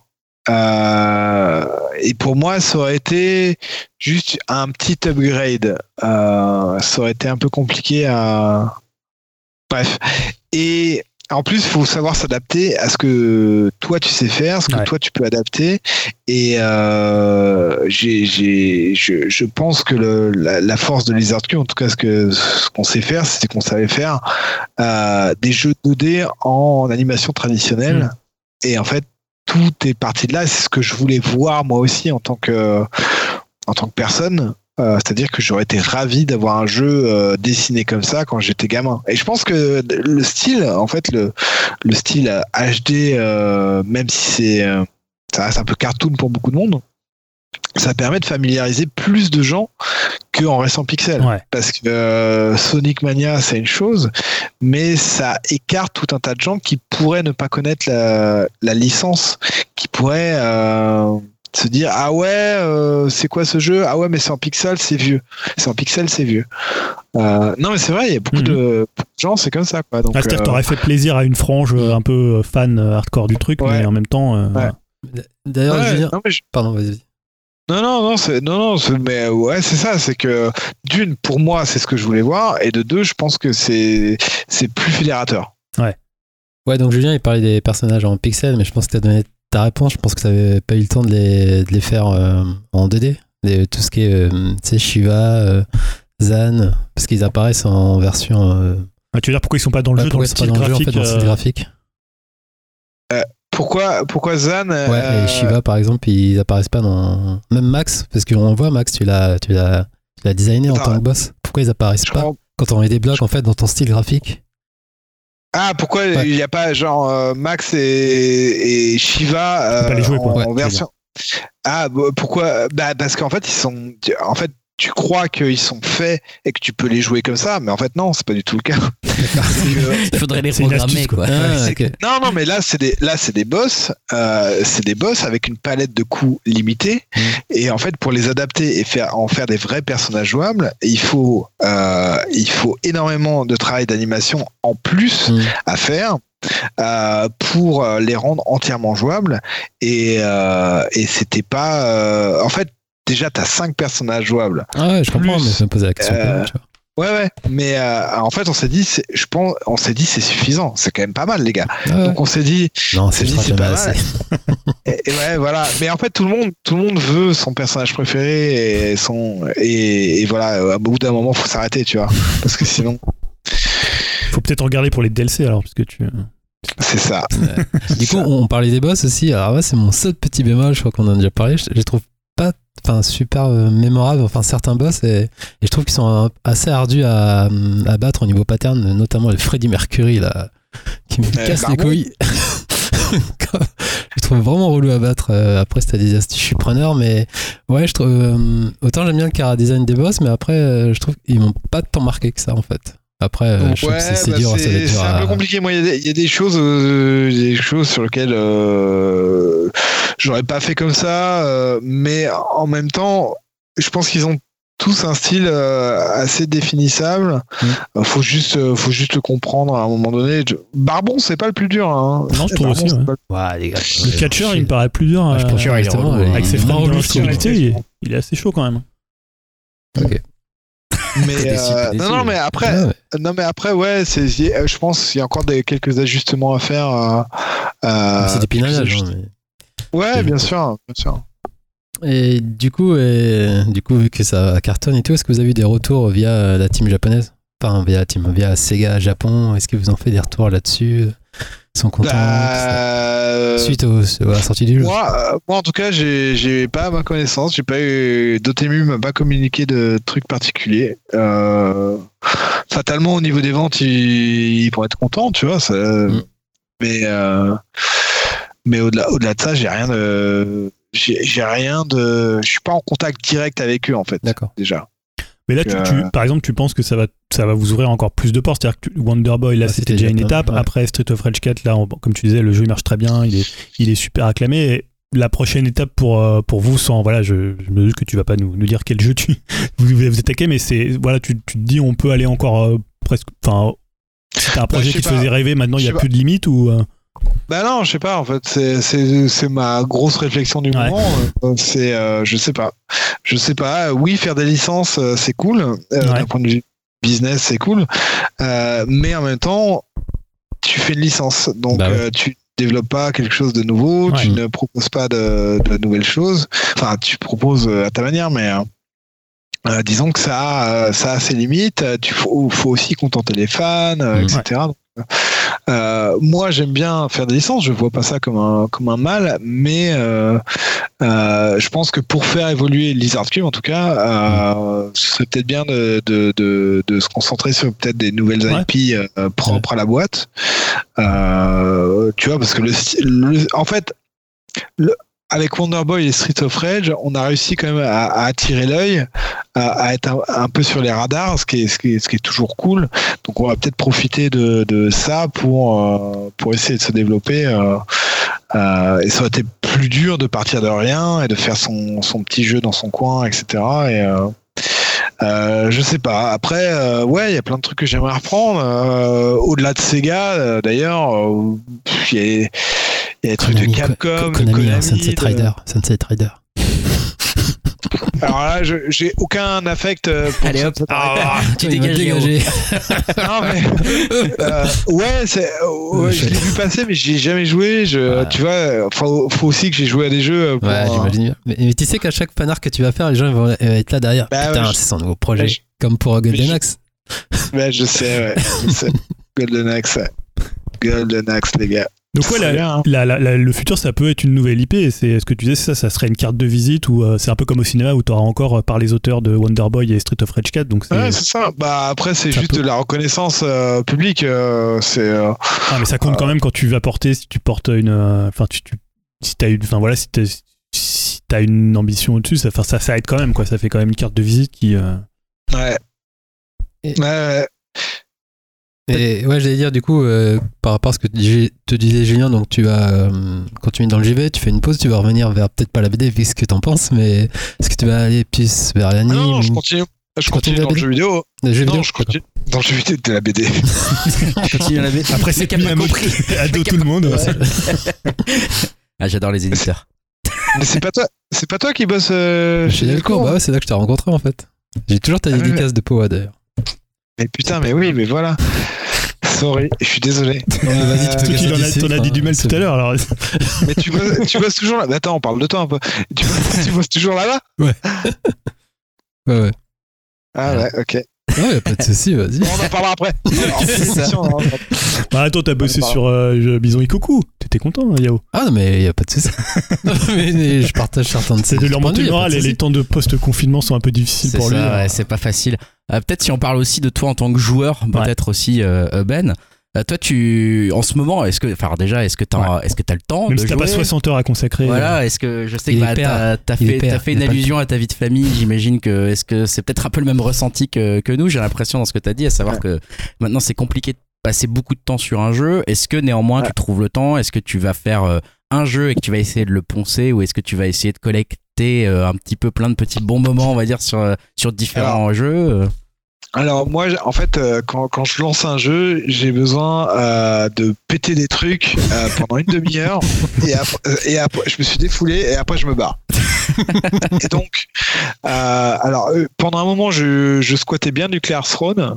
Euh, le jeu de Vladimir, Ouais. euh, qui, est, qui est un top-down euh, twin stick shooter qui est hyper fun, hyper coloré, que, que, que j'adore, qui est hyper. Il y a plein de trucs à- en, en design qui est, qui est sensationnel dans ce jeu. Et là, je suis beaucoup sur Overwatch. Overwatch, je lance une partie, j'explose des têtes, je gagne ou je perds, et puis bon, après, je vais me coucher. Voilà. En plus, le design est, Et est puis bien après, charmé. non, en fait, j'essaye, en fait, j'essaye beaucoup de jeux. Euh, j'essaye beaucoup de jeux juste pour me tenir au courant.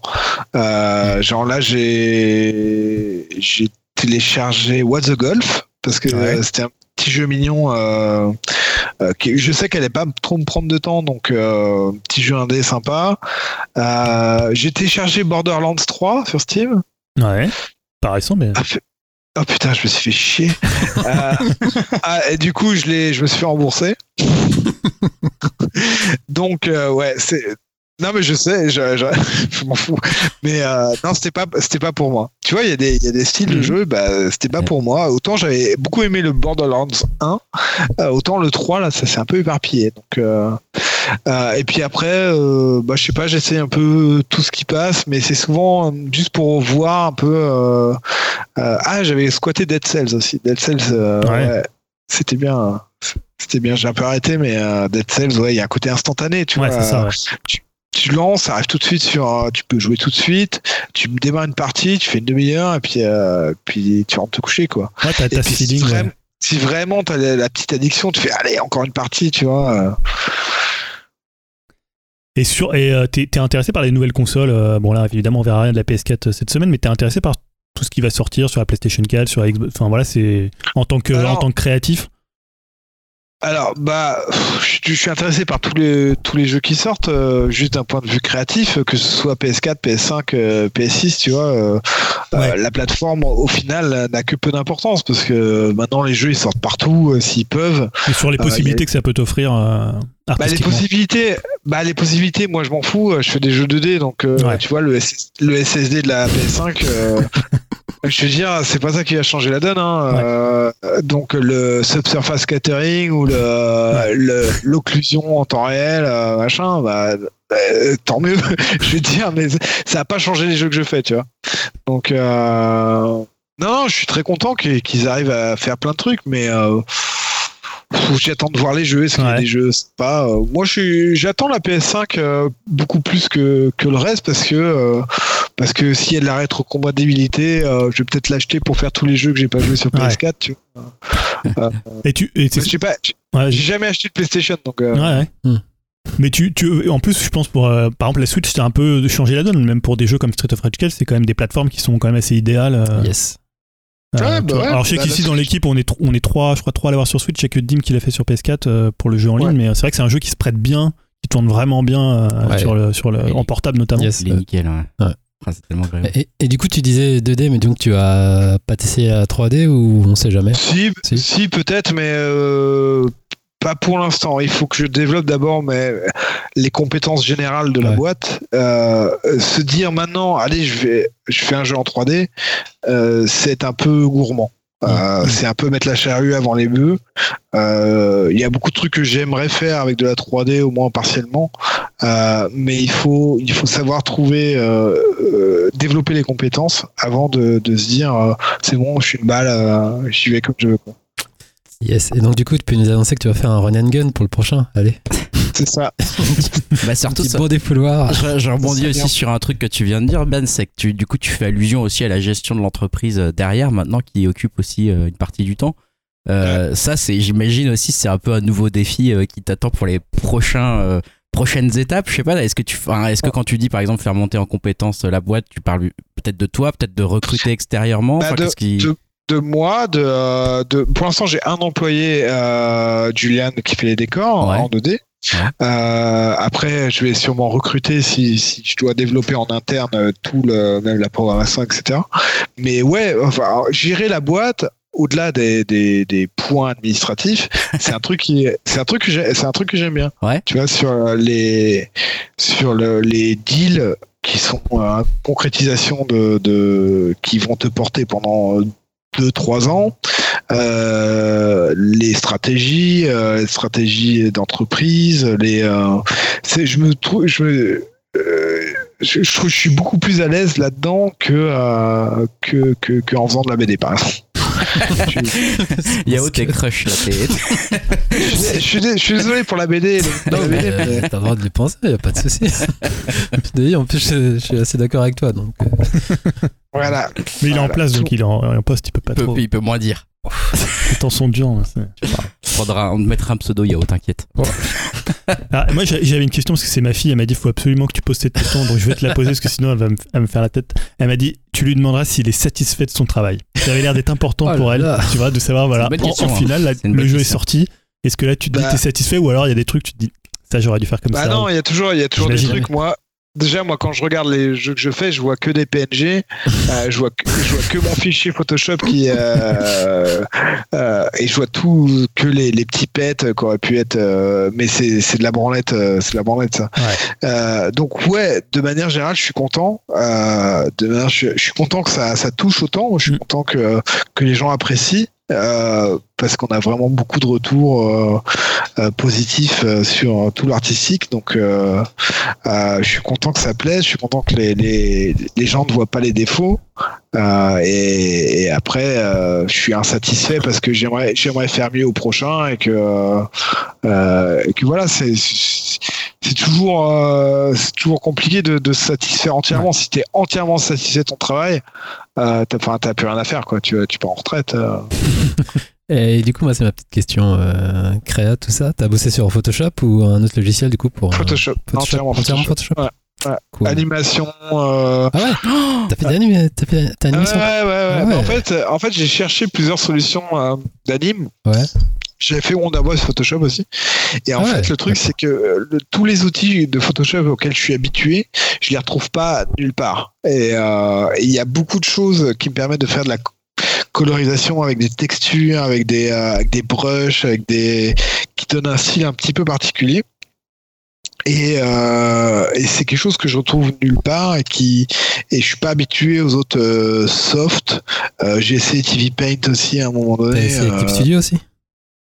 Euh, Cliff Studio, ouais, mais c'est pareil, ça c'est euh, c'est un peu venu, c'est un peu venu après coup assez récemment l'animation dans Cliff Studio. Ouais, c'est pas mal en Et- comme alternative en plus par rapport à. Ouais, mais il y je a pas que l'ani- en fait il y a pas que l'animation à prendre en compte, il y a aussi euh, la colorisation, Mm. euh, l'export, euh, tout le tout la pipeline euh, Mm. auquel je suis habitué et euh, et, et, et en fait des fois j'ai des bugs avec Cliff Studio sur Ouais. Sur la, la, la, la tablette, sur etc. Donc euh, Ok, voilà, j'ai préféré nice hein, ton boulot parce que là, je me, de, de, de, de tête, je me redis soit c'était du TV Paint ou, euh, ou du Clip Studio, Non, mais tout faire sur. Photoshop, waouh, chapeau. Non, Franchement. TV Paint. Bah ouais, parce que Ouais, putain, il faudrait, qu'il- faudrait qu'il s'améliore Photoshop. Euh, J'arrive à faire ce que je veux, euh, mais au prix de fichiers euh, Ouais. démesurés. J'ai- alors c'est marrant parce que genre le fichier de Adam par exemple, Ouais, sur le disque, il fait 74 mégas. ouais. Et en fait, c'est un empilement de calques d'animation. Euh, en plus, tu as des calques différents pour la couleur, euh, avec euh, les différentes strates de couleurs, etc. Et ouvert dans Photoshop, Ouais. euh, il fait 8 gigas. Oh purée la vache. Et encore, c'est c'est le fichier que j'ai réduit à moitié, de Ouais. moitié, parce que en fait, euh, il, il- j'arrivais plus à l'ouvrir euh, tellement il, il dépassait. Ah, c'est excellent ça. Ouais, c'est c'est nickel ça. Ah, Ça, ça me plaît cette euh, partie créa. Désolé les gars. Ah non, mais plaisir. content. Ah, mais C'est vrai fait qu'il triper. il a un sourire. Non, mais- ouais, grave. Et du coup, toi, tu bosses direct euh, via la tablette ou t'as fait quand même des, des crayonnés au, au crayon euh, Non, sur non, carnet non, ou- non, non, tout, euh, tout en ordinateur. D'accord. Tout à, tout à la tablette, euh, tout avec une euh, Intuos Pro. Ouais. Euh, euh, Ah, t'es pas sur large. Cintiq Non, je suis pas sur Ah, ça, part- alors là, ça part en live. On va devoir les arrêter. Non, mais les gars, c'est important. Ah. T'as pas des gens chromés sur ton truc Ça va trop loin là. Ah non, non, mais c'est. non, Ouais, c'était pas non, sur Cintiq, Et même euh. sur Wonderboy, du coup, t'étais direct euh, en- sur ordi Ouais. Ouais, Tout, euh, ouais. Bah, parce que t'as beaucoup plus de flexibilité, tout simplement. ouais, ouais. Classe. Quand je vois les mecs de Cuphead euh, qui ont Ah animé ouais, à la putain. main, euh, je me dis, mais ils sont, euh, bah, ils sont cons, quoi. Enfin bref, moi, moi, tout ce que je souhaite, hein, euh, euh, à part Tech, c'est qu'il y a un petit artbook euh, des deux, ça serait nickel, mais bon. Après, Écoute, le souhait est ça passé, ne hein, dépend pas que de toi. mais bon. Ah, justement, Cuphead, ça c'est un jeu qui, qui t'a marqué ou art- alors c'est vrai que tu parlais des jeux difficiles, c'est un jeu quand même assez assez hardcore, Exigeant. Assez exigeant, je sais pas, Pas difficile. comme ça, mais euh, artistiquement c'est vraiment un, pro- un truc qui t'a justement c'est quoi On parlait tout à l'heure d'Overwatch, mais t'as eu des claques comme ça euh, artistiques ces dernières ces derniers temps dans les jeux vidéo? Alors, claque artistique, euh, je, je- euh, euh, rarement, j'ai rarement de claques. Euh, Il y a des trucs que j'ai bien aimés. Euh, alors, j'aime bien le style d'Overwatch, mais alors tout le lore, c'est de la merde. Euh, Il y a un côté américanisme. euh, Ah, j'aime les flingues euh, dégueulasses. Euh, euh, en termes artistiques, juste visuels, bah, il y a quelques jeux indés qui essayent de. Et Ori, ça t'a de- marqué ou pas? Comment? Ori Ouais, ouais, c'est hyper bien fait. C'est c'est vraiment du, c'est vraiment un gros taf. euh, c'est vraiment un gros taf, Ori. euh, c'est c'est assez incroyable. Ils sont, ils sont nombreux quand même à le faire, tu vois. Euh, Qu'est-ce que j'ai bien aimé? Il y a Gris qui était sympa. Ah, merci. Ah, mais je- Mais alors le jeu, le jeu, je devrais pas le dire, mais le jeu, je, je, je peux pas. C'est c'est Ah ouais, chiant pareil. comme la- je suis d'accord avec toi. Voilà, on a eu ce débat avec Ah, mais- Ouais, ouais, ouais. C'est chiant. hein. C'est magnifique, même hein. pas- C'est même pas un débat. C'est même pas un débat. C'est joli, mais c'est chiant. Ah, Il y a des gens qui aiment, hein, je sais pas. Mais... Ouais, bien, ouais. Ah, mais ouais, je Ah. comprends. J'ai dit il y, a, il y a 15 minutes que j'adorais faire péter des trucs avec Ouais. des explosifs. Ouais, euh, voilà, non. C'est ça le problème. Ça pète pas beaucoup, quoi. Non, euh, Gris, c'est joli. Et Cuphead, c'est C'est ouf. assez sensationnel euh, parce que d'une, le style est cool. Ils ont remis au goût du jour un style d'anime aussi qui est euh, qui était censé être désuet et en fait qui, est- qui s'adapte super bien. Euh, non, non, ils ont bien porté leur barque. Euh, euh, ça c'est les jeux 2D. Après les jeux 3, les jeux 3D c'est difficile hein, parce que c'est souvent un peu la même chose quoi. C'est c'est le peaufinage, tu vois. le- J'y ai pas joué mais euh, Sekiro. Mm. Euh, Sekiro, il y a des caractères design absolument incroyables, il y a une ambiance absolument incroyable. Euh, même les Dark Souls, euh, enfin tout le travail de Ah, de From From Software. Hein, c'est c'est assez incroyable. Il y a les Vanillaware aussi, Vanillaware qui font Ouais, ouais, ouais. qui font leur vie et il y a le, il y a quelques les jeux de merde Killer euh, Seven Ah, si, la Goichi, vrai, ouais. Ouais, de Soudain. Avec No More Heroes. ouais. ouais No More Heroes ouais Euh, il y a ça c'est intéressant Euh, il y a les jeux de le truc que tu fais rouler euh, Ah, Katamari. Katamari Damacy, ouais. Katamari, Katamari. Euh, vo- voilà, Voilà, il y a plein de trucs, mais généralement, je suis pas. euh, Il y a jamais, il y a jamais des trucs vraiment qui changent la donne, quoi. Euh, c'est- c'est toujours un petit peu euh, dans les mêmes plats, dans les mêmes Ouais. sauces. Tu euh. veux dire, ça c'est pas mal standardisé. C'est aussi un reproche que tu as sur la. Non, c'est, enfin, pas, pas tant le problème, mais, euh, mais c'est, normal aussi de standardiser parce que tout le monde est obligé de bosser dans le développement. T'es obligé de bosser avec les mêmes outils, avec Mm. des, avec moteur, euh, même la 3D est une contrainte en soi parce que la 3D te permet, c'est difficile d'acquérir un style personnel en 3D. Euh, donc, euh, donc ouais, il y a, il y, a, il y a tout un tas de trucs à, à développer, je pense. Ah, les, les, ceux qui font Guilty Gear, Arc System, Ouais. Ah, ouais. Oui, c'est c'est Arc System, ils font un travail absolument incroyable sur euh, la, la 3D qui ressemble à la, à la 2D. Ouais. Euh, voilà. Ah, donc souvent, tu, tu- tu restes quand même sur des choses qui sont très, euh, enfin, très, très 2D en fait. Dans, la, dans, Ouais, dans le rendu. bah, Tu parlais tout à l'heure de Vanillaware aussi, c'est un peu cette idée de. Ouais, bah moi, moi, de manière générale, j'aime pas le photoréalisme. Euh, les shooters euh, militaires. euh, Tiens, j'ai essayé Warzone aussi, le Call of Ouais. Duty Warzone. Oh, quel enfer la, ah, la, la- Le lore de. euh, faut, faut aimer vraiment les flingues et être américain. Et, euh, euh, bref, ça m'a pas parlé. Mais non, j'aime pas le photoréalisme. Et, euh, et en fait, même dans le dessin, j'aime bien quand le trait se voit. Ouais. Euh, J'aime bien quand la- c'est peut-être mon héritage de BD franco-belge, euh, c'est peut-être euh, Bon goût, bon choix. voilà. Mais non, j'aime bi- j'aime bien quand le trait se voit. Je je sais pas. Après, c'est peut-être juste très personnel. Et, mais je pense qu'il y a beaucoup de gens qui sont qui, qui sont abreuvés, même même en production indé. Là, c'est euh, production indé, c'est des calques euh, très peinture qui bougent euh, avec des squelettes euh, par en dessous. Ça, manque un peu d'identité, quoi. Et alors, si on, on sort un peu du domaine du judo, parce qu'on a aussi souvent dans Upcast, on a des, des- des conseils. Est-ce qu'il y a des, il y a des choses qui t'ont euh, qui t'ont marqué? C'est alors, je sais pas si t'as beaucoup de temps pour regarder soit des séries, soit soit écouter des disques ou voir des films. Mais il y a des, des choses dont tu voudrais honneur à l'invité. J'ai plus de temps euh, quand on n'était pas en confinement pour regarder des séries parce Ouais, que quand je, fou, hein. quand je, quand je dessine, euh, j'aime bien avoir une série euh, sur, euh, sur mon deuxième écran. Comme un gros bourgeois. Ah, je comprends. Pareil. Mais euh, ouais, généralement, les dessinateurs travaillent avec des séries euh, avec Netflix en permanence. Euh, là, j'ai plus trop le temps, du coup, euh, en confinement avec les enfants. Ouais. Mais euh, une des meilleures séries pour moi, c'est Fargo. Euh, récemment, en fait, les séries récentes. Euh, Fargo, euh, la série, c'est extrêmement bien écrit.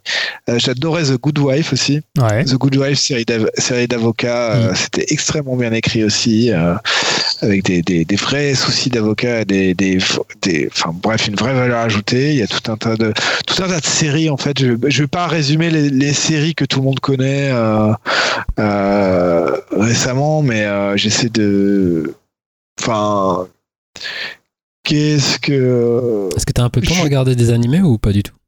Non. Non. Non, j'ai pas le temps parce que pour le coup, les animés, j'aime bien les regarder en VO. Ouais, Et là, faut lire forcément, les les japonais, il faut lire ce titre les gens qui dessinent, Faut- forcément. Et comme je dessine, c'est un peu mort. Logique. Donc, euh, à part euh, chiner ou euh, C'est la même problématique. euh, ouais. voilà. Mais ça, c'est une constante d'être dessinateur, de, de, de- de travailler en dessinant, parce que Ah bah ça de c'est. travailler en regardant des, euh, en regardant Ah, même. Non, parce que je sais qu'Yao nous dit souvent, ah, je regardais ça pendant que j'étais en train de. Ah, il Ah, se tu fait des à- séries. Je te- non, je te demande à toi parce que c'est quelque chose Tu que tu nous en parle. Toutes les toutes les boîtes euh, toutes les boîtes où- de, de, de dessins animés, euh, la moitié des, des mecs vont avoir Netflix en permanence sur l'écran. hein. Ah ouais, d'accord. C'est cool. On a raté une vocation. Ouais, j'aurais dû être dessinateur. Bon, c'est ce que tu fais toute la journée, Dim, donc. C'est vrai. Du coup, euh, je sais pas si on a fait le tour des questions qu'on avait Bah, posées. Je crois que si, hein, je On crois qu'on a a déjà pas mal. Merci euh, pour euh, Bah, merci pour toutes tout ces ça. ouais. réponses, pour toute cette super. transparence. Ouais, on a appris beaucoup de choses. C'était cool. Toute ma ma candeur. Ouais, je vais juste rajouter des petits côtés cocorico. Merci Ben. Et on fait que c'est un jeu français. avec plaisir. Ouais, Donc voilà, on est super fiers. C'est clair. Ouais, c'est c'est excellent. clair. Que Street soit un jeu français?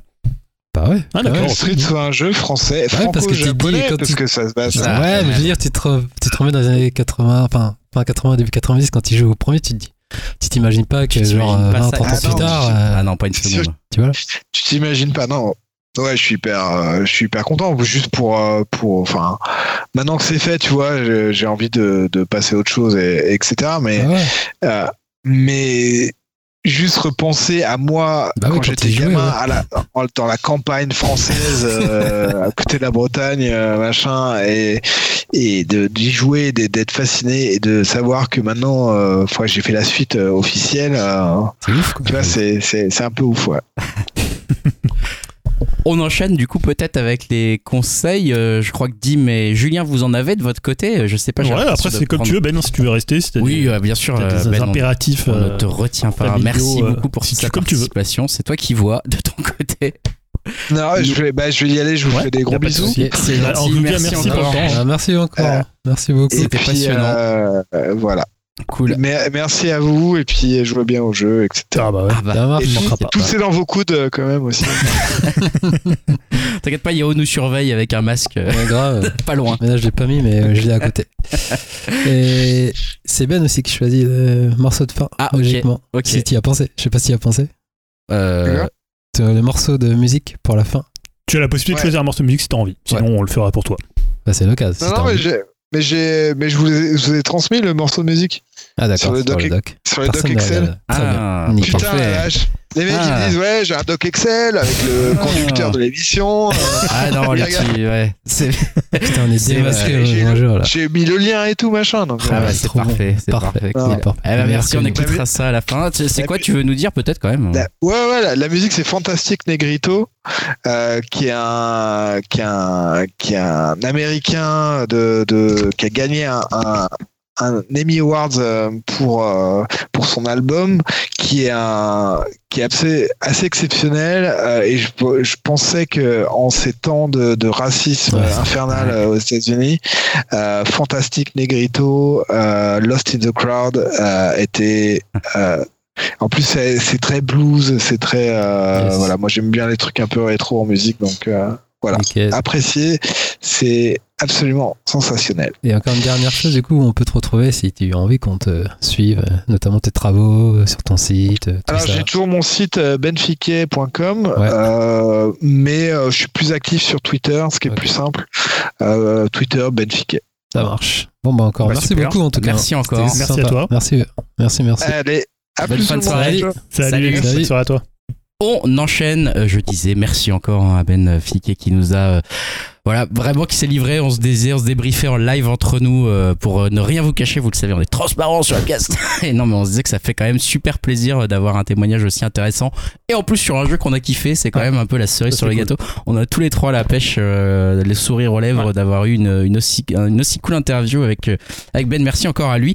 Et comme je disais, on enchaîne, on enchaîne avec les conseils. Alors j'avais dit de Dim et, et Julien, mais Dim, si on euh, arrive à retrouver Dim. entre temps, voilà, il s'est perdu dans sa campagne Messine euh, et le- avec l'in- l'internet qu'il a, voilà, c'est peut-être possible qu'on ne l'ait pas à nouveau ce soir.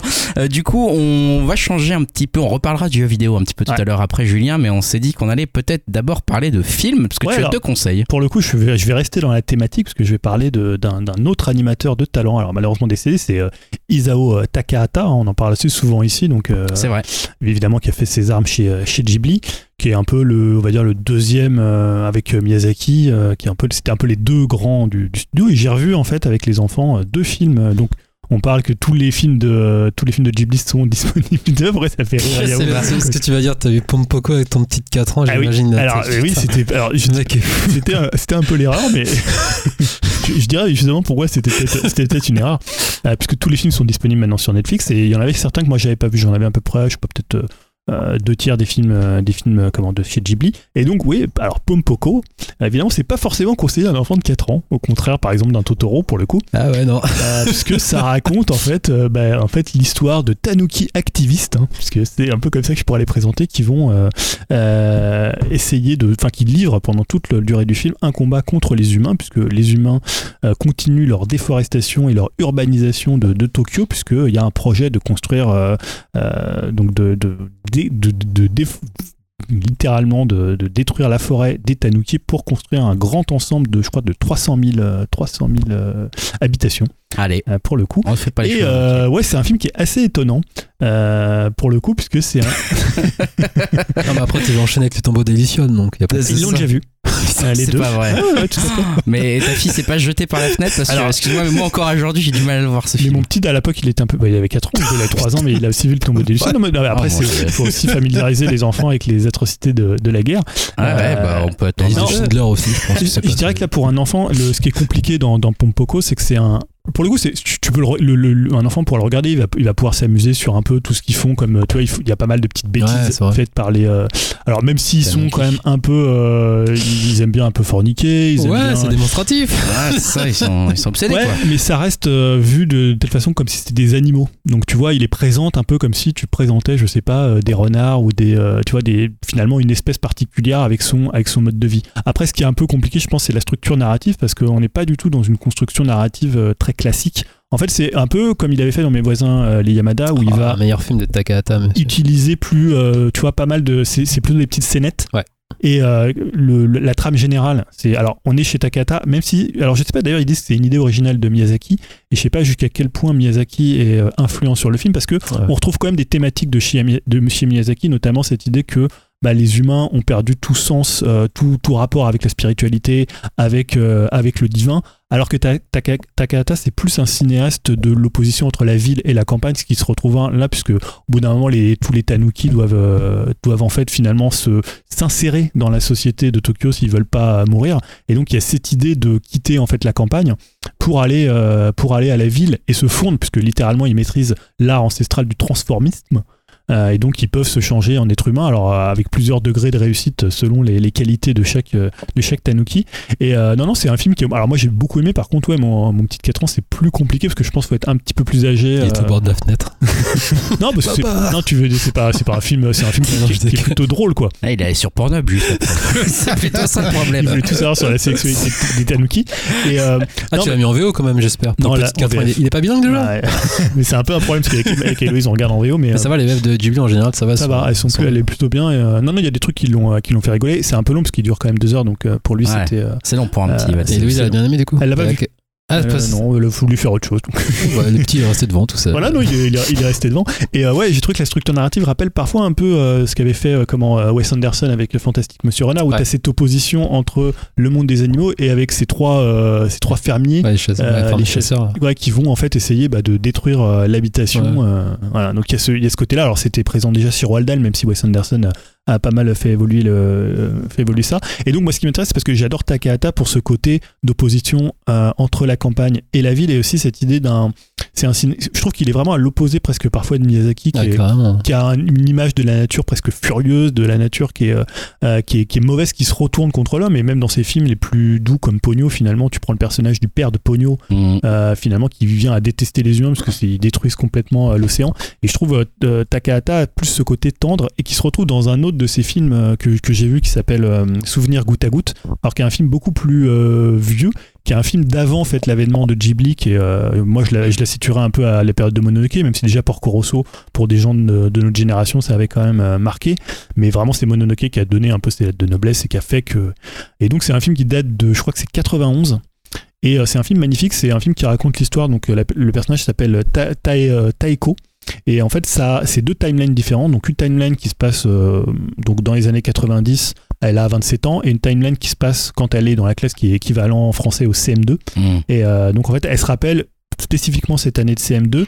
Et euh, donc c'est ces façons dont c'est entremêlé et il y a toute une réflexion sur finalement euh, est-ce qu'il faut mieux vivre à la ville ou à la campagne? C'est un- une thématique et notamment autour du bio Euh, alors ce qui peut faire sourire un peu maintenant parce que le bio est vraiment rentré dans les mœurs mais je pense qu'au début des années 90 euh, je pense que ce discours-là et Surtout au Japon. ouais surtout au Japon.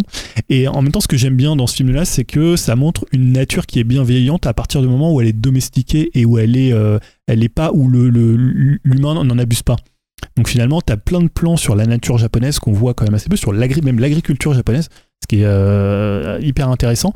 Et euh, en fait, tu vois que cette nature, elle est bienveillante, là où chez euh, finalement Miyazaki, elle va, se, elle va souvent se révolter parce que elle, elle est poussée dans ses retranchements par les humains. Donc je trouve ces deux cinéastes, et c'est un cinéaste qui est un petit peu plus, je pense, mélancolique que, que, que Miyazaki, euh, que moi qui me touche peut-être plus. Parfois, je le rapproche un peu, je le rapproche, je trouve que Osoda a un peu ce côté aussi dans la, dans la manière dont il arrive à croquer des petites situations de vie Là, il y a plein de choses, notamment dans son enfance, avec le père qui notamment refuse qu'elle aille faire du théâtre, qui un tu vois, là, le père typiquement un peu à la japonaise, un peu taiseux, un peu, euh, tu vois, qui lit son journal à table, qui, qui est un peu avare de ses paroles et qui est en même temps assez dur.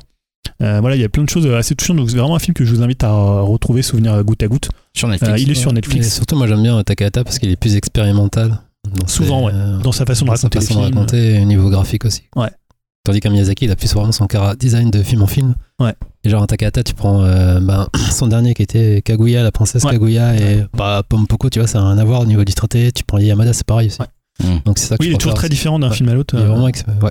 Et je trouve d'a- d'ailleurs euh, Yone Bayashi, qui est celui qui avait fait euh, Arrietty et Marnie, moi je le situe plus dans la lignée de Takahata finalement du- que de Miyazaki. ouais. Euh, un film comme Marnie ressemble plus dans sa manière dont Mm. il mêle les souvenirs, dont il mêle, même si c'est des souvenirs un peu décalés, euh, très, c'est très proustien dans, dans l'idée.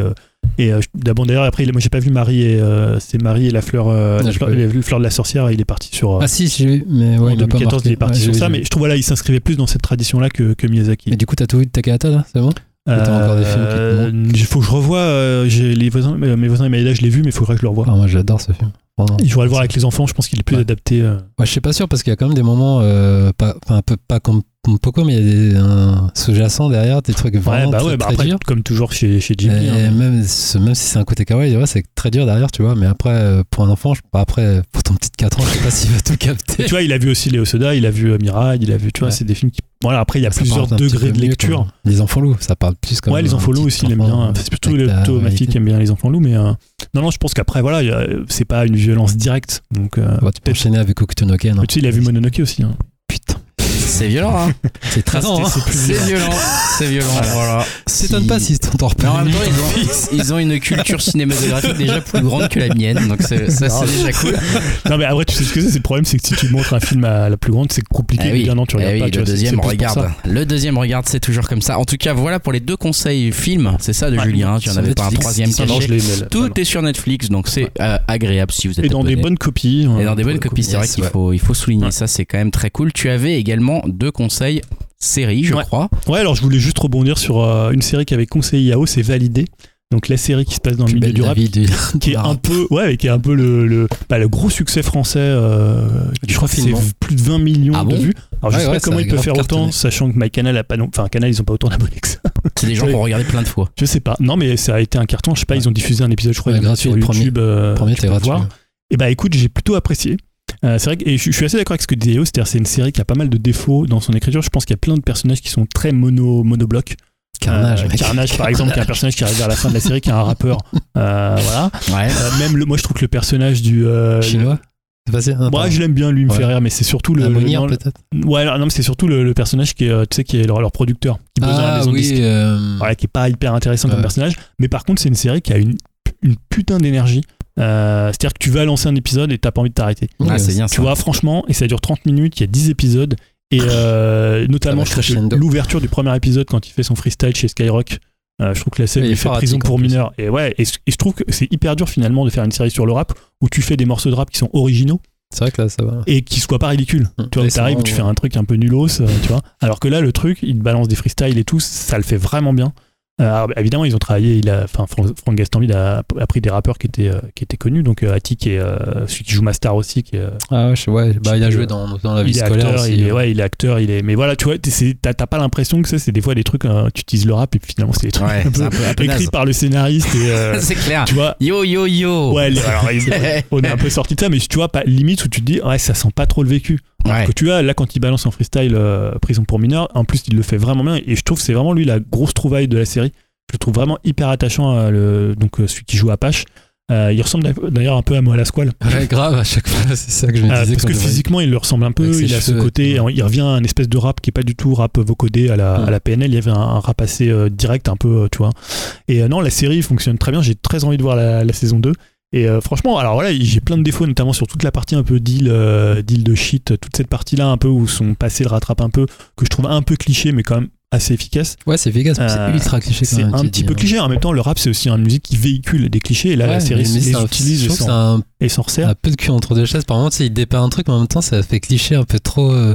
trop limite. Bah, ouais, mais trop même gros tu vois le, personnage, l'espèce d'Angel, euh, Oui, d'Angel, de Angel, pourquoi je dis Angel euh, d'Angel, euh, tu vois, il y a un personnage qui est Louise, qui est le personnage vraiment d'Angel euh, Bis, Ouais, bah ouais. qui fait la couverture des Arocs, voilà. Et ouais, mais ce personnage marche quand même Oui, bien. ça marche, mais c'est ultra. tu vois, même le personnage de celle qui joue, celle qui les accompagne, leur espèce de. de- Manage- La manager Ouais, la manager. Toujours vénère. Elle est toujours vénère, mais le perso- La je reveuse la trouve- vénère, elle est- vénère, quoi. Ouais, Inès, elle, est, enfin, elle, a une, elle a une grosse force, tu vois, même dans son jeu. Et c'est ça qui fonctionne bien, c'est ce côté. Mais vénère pour rien, d'abord. Ouais, c'est ce côté rentre dedans de la série qui fait que des fois tu te dis, ok, c'est pas aussi bien écrit que, je sais pas, quand on parlait des séries, si tu vois, tu prends The Deuce qui va dépeindre un milieu, Ouais, il va sûr. mieux le dépeindre parce que il a, je sais pas, mais en même temps. Mais bon, après, c'est efficace, comme tu dis. Tu, tu vois un épisode, jamais chier. de voir, Franchement, voir tu- moi j'étais là, je les enchaînais, Et je surtout la fin, quoi. Et la ouais, fin, le final est euh, assez, assez cool. C'est Et radical. je trouve vraiment moi, que c'est une réussite pour une série française, euh, même si des fois je critiquais, je disais, ah, des fois c'est un peu plus belle la life. Mais euh, tu vois, fran- franchement, je, j'ai Ouais, ça pas le non- fait quand même. ça serait une série qui m'aura marqué cette année euh, parmi d'autres. Cool. Donc ça c'est sur euh, MyCanal. Ouais, My Canal, ouais. Ouais. Deuxième conseil série alors? C'est euh, Hollywood, donc la nouvelle série de Ryan Murphy. Euh, série vraiment intéressante. Moi, je suis pas, un- je connais pas tout ce qu'a fait Ryan Murphy. Alors c'est Ah, un un mec a, prolifique. ouais, hein, il a un contrat avec Netflix qui lui permet. Il avait sorti The Po- Politician euh, dernièrement avec la saison 2 qui va arriver. Alors évidemment, il y avait ces grandes séries avec comme Glee ou notamment Nip Tuck. Euh, et là, ce qui est assez surprenant, c'est que c'est beaucoup moins cynique, par exemple, qu'un Nip Tuck. C'est une série en fait qui se passe donc dans l'après-guerre à Hollywood. Euh, donc juste en, je crois que ça doit être vraiment 45. Euh, vraiment le l'âge d'or du cinéma américain dans les studios typiques les studios. Donc là, c'est un studio qui s'appelle Ace Studio et on va suivre en fait l'ascension de plusieurs de plusieurs jeunes prétendants à la gloire hollywoodienne. Donc il y a à la fois des acteurs, des actrices, des scénaristes, des réalisateurs. Et euh, l'idée, c'est que c'est une sorte de dystopie, puisque c'est de réécrire euh, presque l'histoire d'Hollywood, mais par le prisme des minorités, que ce soit les minorités raciales. Donc, par exemple, le scénariste est, euh, est un noir, donc c'est hyper compliqué d'être un noir à Hollywood, c'est hyper compliqué d'être un homosexuel à Hollywood, c'est hyper compliqué d'être une femme à Hollywood. Et en fait, c'est une série qui est hyper progressiste, tu vois, qui va prendre un peu ce que faisait Tarantino dans, où il sonnait un peu la fin du rêve hollywoodien.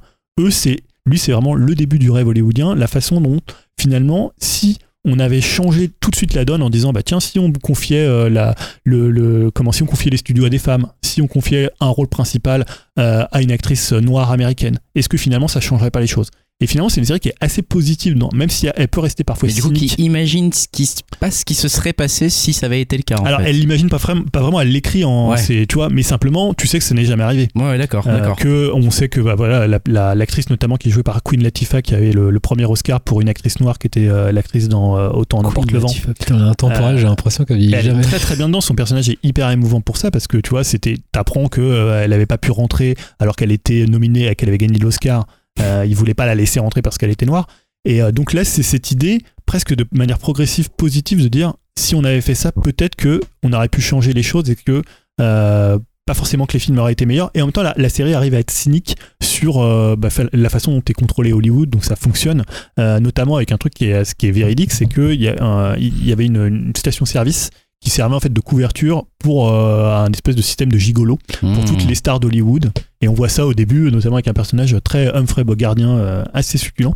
Et euh, honnêtement, la série, je trouve qu'à partir du quatrième épisode, quand ils montent leur propre projet, où ils réécrivent l'histoire d'une euh, d'une suicidée d'Hollywood, mais par le prisme d'une noire américaine, t'es vraiment emporté dans la série et elle fonctionne super bien. Il y a notamment euh, l'acteur qui était, comment il s'appelle, euh, qui était dans merde, euh, dans euh, Big Bang Theory, euh, Ah Jim oui, Parsons. euh, Ah, d'accord. Jim Parsons qui joue un, voilà, un personnage hyper intéressant euh, dans Mais cette du coup, série. ça change en fait. Et Est-ce que ça t'arrives change. à y croire du coup Parce Bah, que c'est carrément. tellement marqué Bah, Sheldon. carrément, c'est ce que je me. Au, C'est un bon début, acteur, donc. Au début, quand on regarde avec ma femme, on se dit ah là là, ça va être compliqué d'avoir un acteur qui est autant marqué par un Ah rôle. Et en fait là, alors il joue vraiment un mec, un, vraiment un gros enfoiré. Et ça passe. Euh, et ça passe hyper bien. Non, il est très très bien. Donc la série est vraiment cool et elle est un peu, tu vois, là où Tarantino lui allait sur la fin du rêve américain et il crée une espèce de bulle un peu onirique pour enfermer tout ça.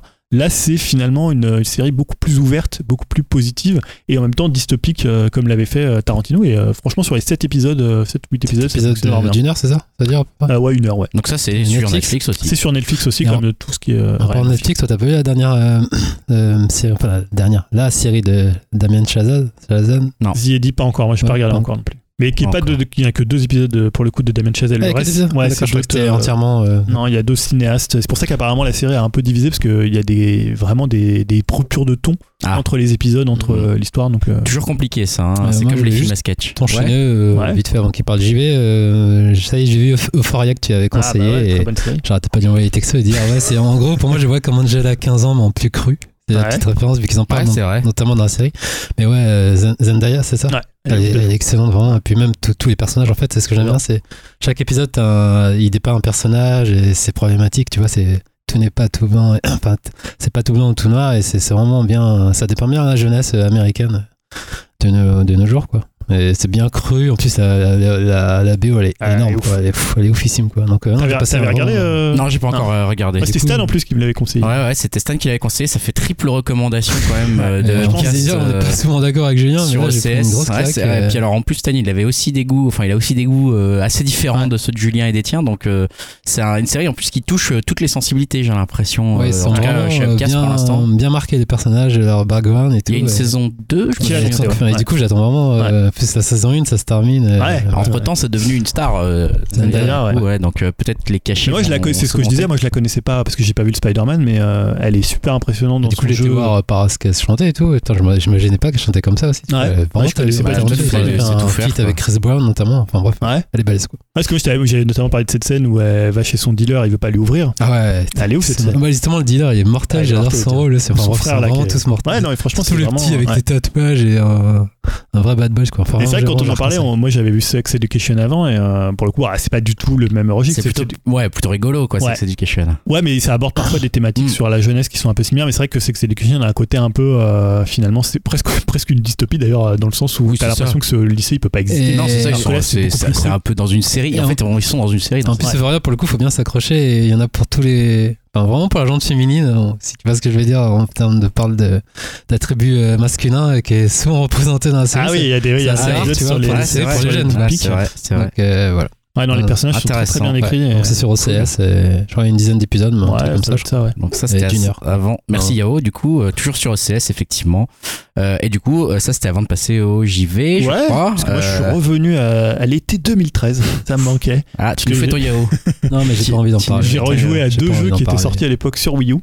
Euh, premier jeu que j'ai relancé c'est Pikmin 3 parce que c'est souvent le jeu que je relance cet été et pour le faire en fait avec ma fille puisque on refait en fait toute la partie mission pour essayer de choper toutes les platines et en fait euh, autant dans la partie histoire c'est un jeu qui est vraiment pépère très cool où tu peux jouer à ton rythme autant là euh, donc les missions c'est à un temps limité et tu dois ramasser tous les fruits et tuer tous les ennemis qui sont sur la map et en fait la map est tellement bien conçue qu'il faut que tu optimises tout donc là tu peux jouer à deux en écran splitté Ouais. euh, et donc chacun, tu dois être hyper coordonné, savoir ce que l'autre fait. Non mais t'as un truc.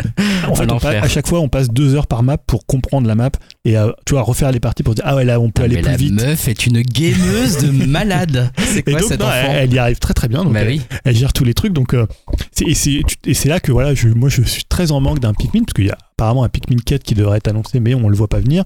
Il y a des rumeurs d'un Pikmin 3 euh, version deluxe sur. euh, et d'ailleurs j'ai racheté donc les parce qu'il me manquait en fait ils avaient sorti des DLC sur euh, ces missions avec des maps supplémentaires et donc je suis retourné sur l'eShop de, de la Wii U et d'ailleurs tu, ne peux plus payer en carte bleue sur l'eShop de la Wii U. encore actif les Bah oui mais t'es obligé de passer par soit la Switch soit par un site. Ah, c'est drôle, par la ouais. Switch pour. euh, Ouais, donc tu Ah, fais en fait tu, le truc quoi. en fait, tu as ton profil qui est le même de la Switch à la Wii U, donc tu mets de l'argent depuis ta Switch et tu le récupères euh, via la Wii U. Donc c'est pas hyper pratique. Intéressant. Du coup, est-ce qu'il y a encore des gens sur la place T'es passé sur la place, tu sais, avec tous les jeux Euh, T'as pas fait gaffe non, je sais sur la place Mic avec tous les Ouais, tu sais, avec tous les Bah, jeux. nous, on voit plein de gens, mais souviens je voyais personne. Parce qu'il y avait que nous, il y avait que les persos, enfin tu vois, les avatars Parce qu'on avait créés. tu voyais que- quelle personne jouait à tel Ouais. jeu. Ouais, que-. Et tu voyais quand des gens étaient connectés, ils C'est se vrai, je me souviens de matérialisaient. ça. euh, Non, c'était pas une mauvaise console quand même. hein. Et moi j'aime bien l'utiliser. Enfin voilà, des fois le gamepad me manque. Bah ouais, ouais. l'avouer. T'es le seul à Non, mais- non, Non, mais c'est pas désagréable pour et, certains et jeux. dans hein. Pikmin, tu vois, la map, elle est hyper bien foutue. Tu peux, euh, tu vois, il y a des interactions avec. Tu peux déplacer ton perso d'un endroit à l'autre juste en cliquant. Ouais, Pikmin 3, c'était assez cool. Tu me l'avais prêté, je m'en souviens. Moi, je trouvais que c'était en fait assez vite difficile. Enfin, difficile. euh, si, si, il faut accrocher au style un peu Ouais. quand même, quoi. faut accrocher au concept et tout, mais tu sens qu'il y a une vraie profondeur de jeu et ça se confirme. Ouais, donc et ça se avec confirme ces- dans les modes missions. ouais. Donc là, le conseil jeu vidéo, c'est Pikmin 3. Ouais. Non, mais sur Wii attendez, peut-être qu'il ressorte sur Switch, parce que je pense qu'il j'en Non, bah, l'autre conseil, c'est un jeu de 2013, mais qui est ressorti là en 2020, c'est The Wonderful 101 euh, Voilà. Remastered, dont on a souvent parlé ici, et que Yao, qui a backé le jeu à plus de 200 dollars, n'a toujours pas. Aïe. Voilà, donc là, Aïe. il est deg. Ah, Je vais euh, pas en parler. euh, bah, c'est honteux, c'est honteux. Soyons clairs, c'est on, honteux. on va, on va le dire, on l'a dit, enfin, on en a un peu parlé ici. Je pense que c'est un des. oh, déjà, le Kickstarter, c'était un peu une arnaque. Là, c'est un fiasco, quoi. C'est un fiasco de Bah, en fait, l'histoire euh, en du truc. il y a le confinement, il y a le, le Covid-19 qui a pas aidé, tu vois. Non, mais, c'est sûr, mais bon, là, en quand même. gros, c'est plus par rapport au, au, jeu en démat. Parce que du coup, le jeu en physique a été retardé, il sortira fin juin. Et là, je sais que j'ai reçu des codes pour y jouer, mais vu que je suis sur. J'ai pas de, j'ai pas de PC, je suis sur Mac, j'ai reçu un code Steam qui est obsolète vu qu'il n'est pas disponible sur Mac le jeu. Donc ça me fait une belle jambe, mais moi j'aurais souhaité, enfin j'aurais bien aimé qu'ils envoient des codes euh, genre euh, eShop pour les gens qui ont. Je crois que des gens les ont reçus, Ouais, mais je crois que c'était des gens qui avaient pris le jeu en Ah, qui avait démat. acheté le jeu en démat. Et je pense aussi que c'est pas forcément de leur fait. Je crois que Nintendo euh, limite les codes. Enfin, fait une histoire comme ça, mais bon. Je suis d'accord que c'est. Parce que normalement, c'était pas limite, prévu que t'aies forcément un Non, code c'était pas euh, prévu que un code, en eShop. Ah, Moi, je pensais que c'était. Je crois plus que le code Steam, c'est plus une sorte de cadeau, entre guillemets.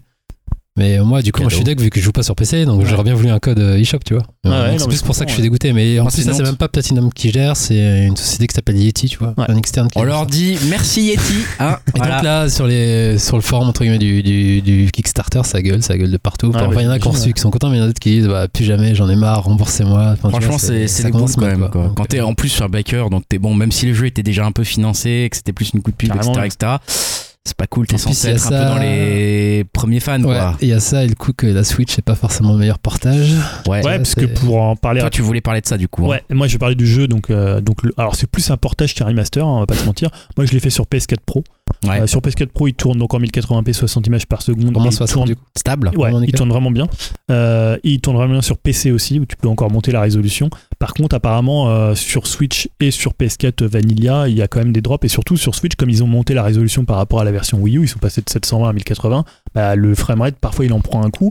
Et donc, en version dockée, parfois, il est en dessous du framerate euh, Wii U. Ça, c'est quand même un truc de malade. Après, quand tu, moi j'ai recomparé les deux jeux euh, visuellement, euh, pas, pas, sur, pas sur Switch, mais pour le coup entre Wii U et PS4, mais je pense que sur Switch, comme il est en 1080, il devrait être plus fin. Euh, je comprends pourquoi ils ont fait ce choix-là en fait, c'est-à-dire qu'ils ont mis quand même un anti-aliasing. Ils ont, euh, il est beaucoup beaucoup plus fin que la version Wii U qui était quand même un peu, euh, un peu dégueulasse quand tu la revois tourner. Alors après, je pose une question con, mais là, le peu d'images que j'ai vu du jeu, c'est vous deux en train de jouer, et j'avais quand même l'impression que les 60 FPS, ils étaient nécessaires, quoi. Parce Euh, que ça, avait l'air d'être un franchement, jeu ça où ça affichait ouais. euh, beaucoup de vie, beaucoup de, de, de fluidité Après, dans honnêtement, gaming, moi quoi. pour l'avoir fait sur Wii U et avoir passé vraiment beaucoup de temps, pff, franchement, d'un moment, tu, tu les drops, tu les vois plus tellement. Mais c'est vrai que c'est hyper agréable d'avoir un jeu là, qui quand est, tu l'as refait pour la première fois, t'as senti vraiment la différence. Ouais, franchement, ah ouais, avec, franchement. Et- non, mais déjà visuellement, tu verras, même je pense sur Bah, tu Switch, m'as dit ça sera la un peu même plus chose. plastique aussi. euh. Ça, en fait, ça affine. Ils ont, il y a un anti-aliasing. Mm. Ils ont, euh, c'est beaucoup plus fin. Tu vois, quand tu zoomes sur les Wonderful, t'as pas ce côté un peu bouilli de, pix- de bouilli de, tu vois, un peu côté sale, comme si c'était un peu euh, Ouais. dé- mal détouré. Là, c'est vraiment beaucoup plus net et ça profite au jeu. Alors après, le problème du jeu, c'est que évidemment, il n'y a pas le deuxième écran. Yep. Donc, ils ont dû faire un choix en picture in picture. Donc, tu as tes deux écrans euh, insérés sur la télé. Donc, évidemment, quand sur Wii U, tu passais Là, tu de ton regard, hein. euh, tu pouvais le faire déjà, mais honnêtement, c'est pas l'idéal pour le jeu. Je pense que Après, tu vois. ça va, il y a que 2-3 missions qui vraiment. qui Ouais, il y en a quand même. euh, T'as quand même pas mal de trucs où. Et honnêtement, je trouve que c'est. euh, soit ils auraient dû les refaire, peut-être changer ce, ce style-là, peut-être les enlever carrément. Là, ils ont fait vraiment un portage un peu. Un peu feignant. un peu feignant, ouais. Alors, même si techniquement, moi, je suis content du jeu. Euh, après, le jeu est toujours cool. Ouais, ça c'est ça qu'ils le Non, jeu. non, non, je veux c'est plus la démarche du style. Ils auraient quand même pu. euh, Et alors, par contre, ils ont rien fait pour rendre le jeu plus accessible qu'avant. Alors après, ça peut être une démarche que, que Ouais. je comprends, hein, que je peux comprendre. Mais après, tu sais, ils avaient annoncé qu'ils allaient refaire un peu, euh, le faire un peu plus didactique. Ouais. Bah, c'est pas du tout le cas. Le jeu est toujours très très revêche. Et je me suis aperçu que même, tu vois, moi, je le connais très bien, mais même 7 ans plus tard. Franchement, il y a des passages où, notamment, t'as quelques boss où je me rappelais plus des patterns, je prenais du plastique, quoi. Et t'as Et- des trucs très très, tu vois, des fois tu vas rater un QTE, tu te Ouais, bah, là-bas, un état, en moins.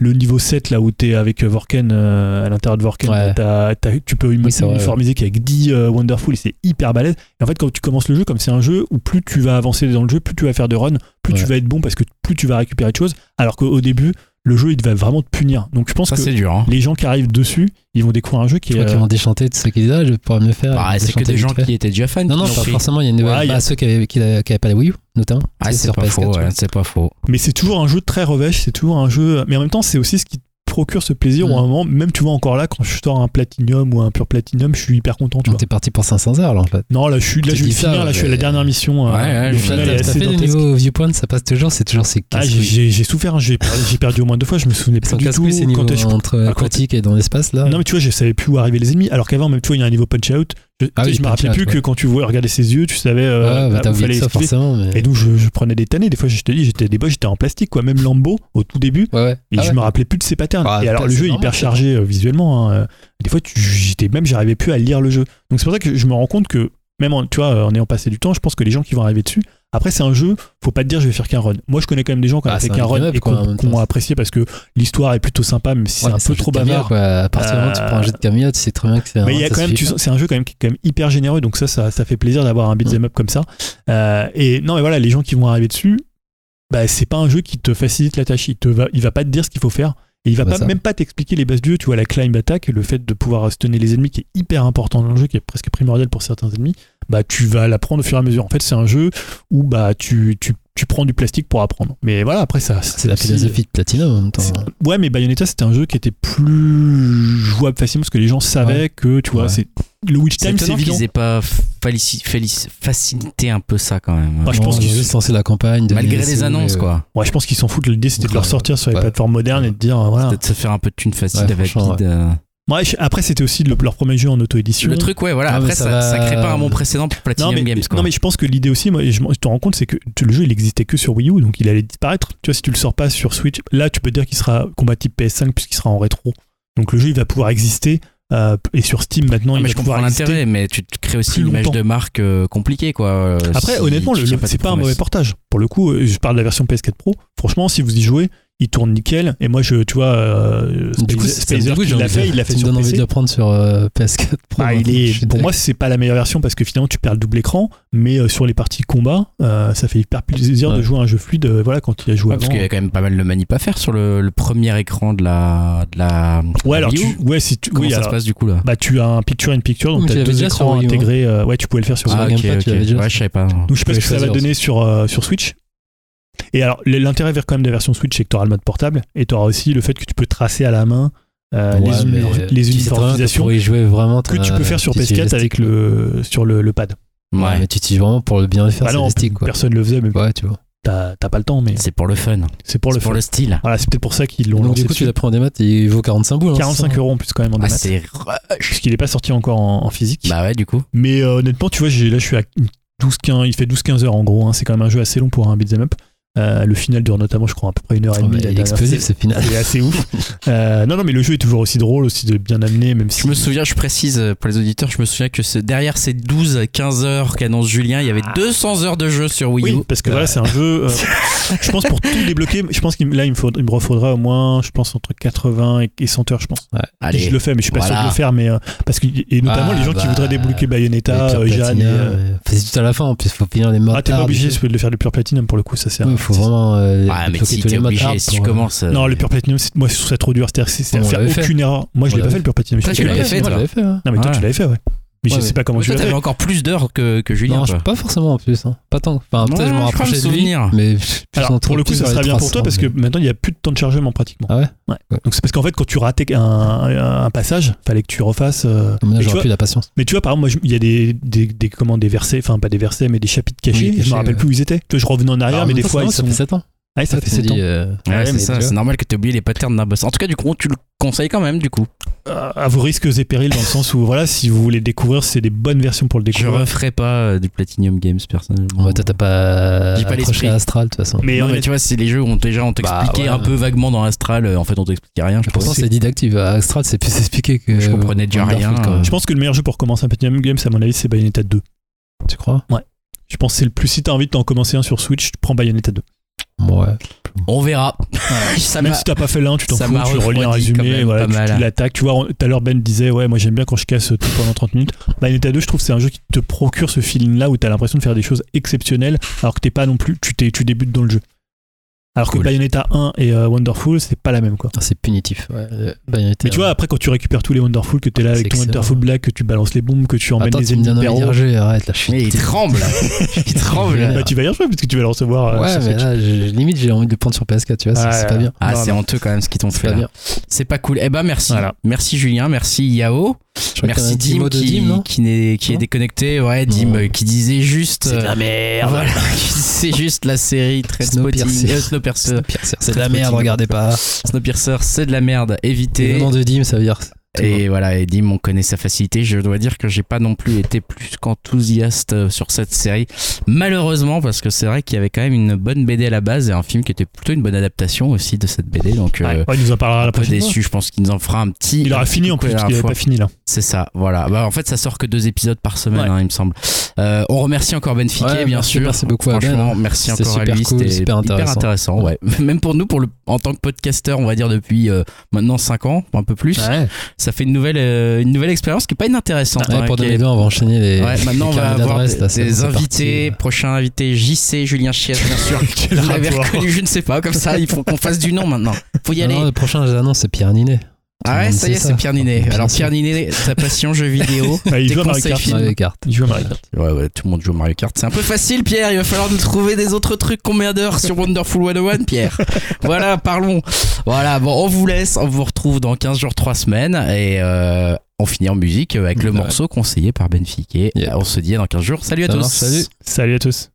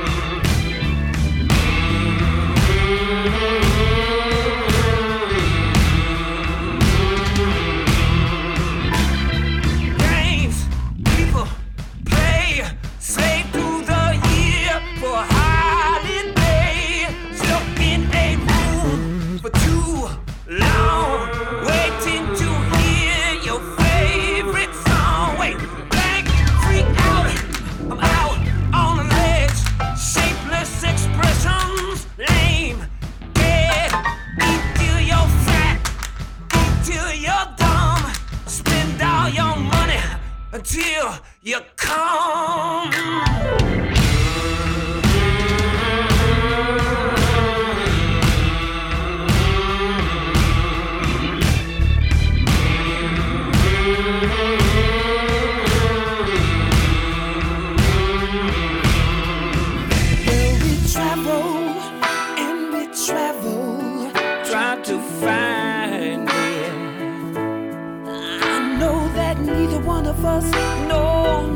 One of us can survive it.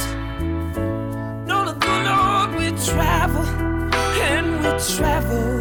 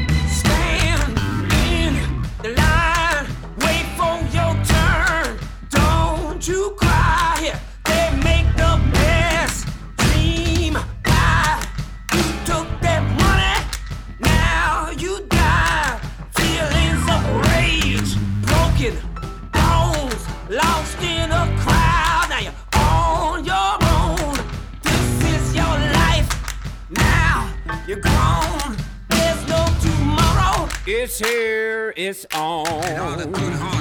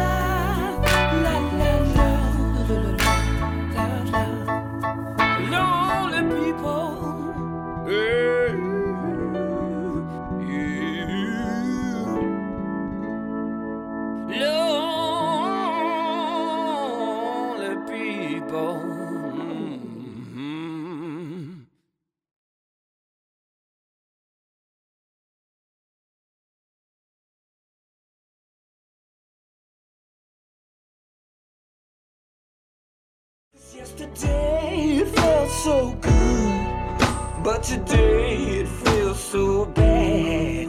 These streets got me wondering, looking for my fix again.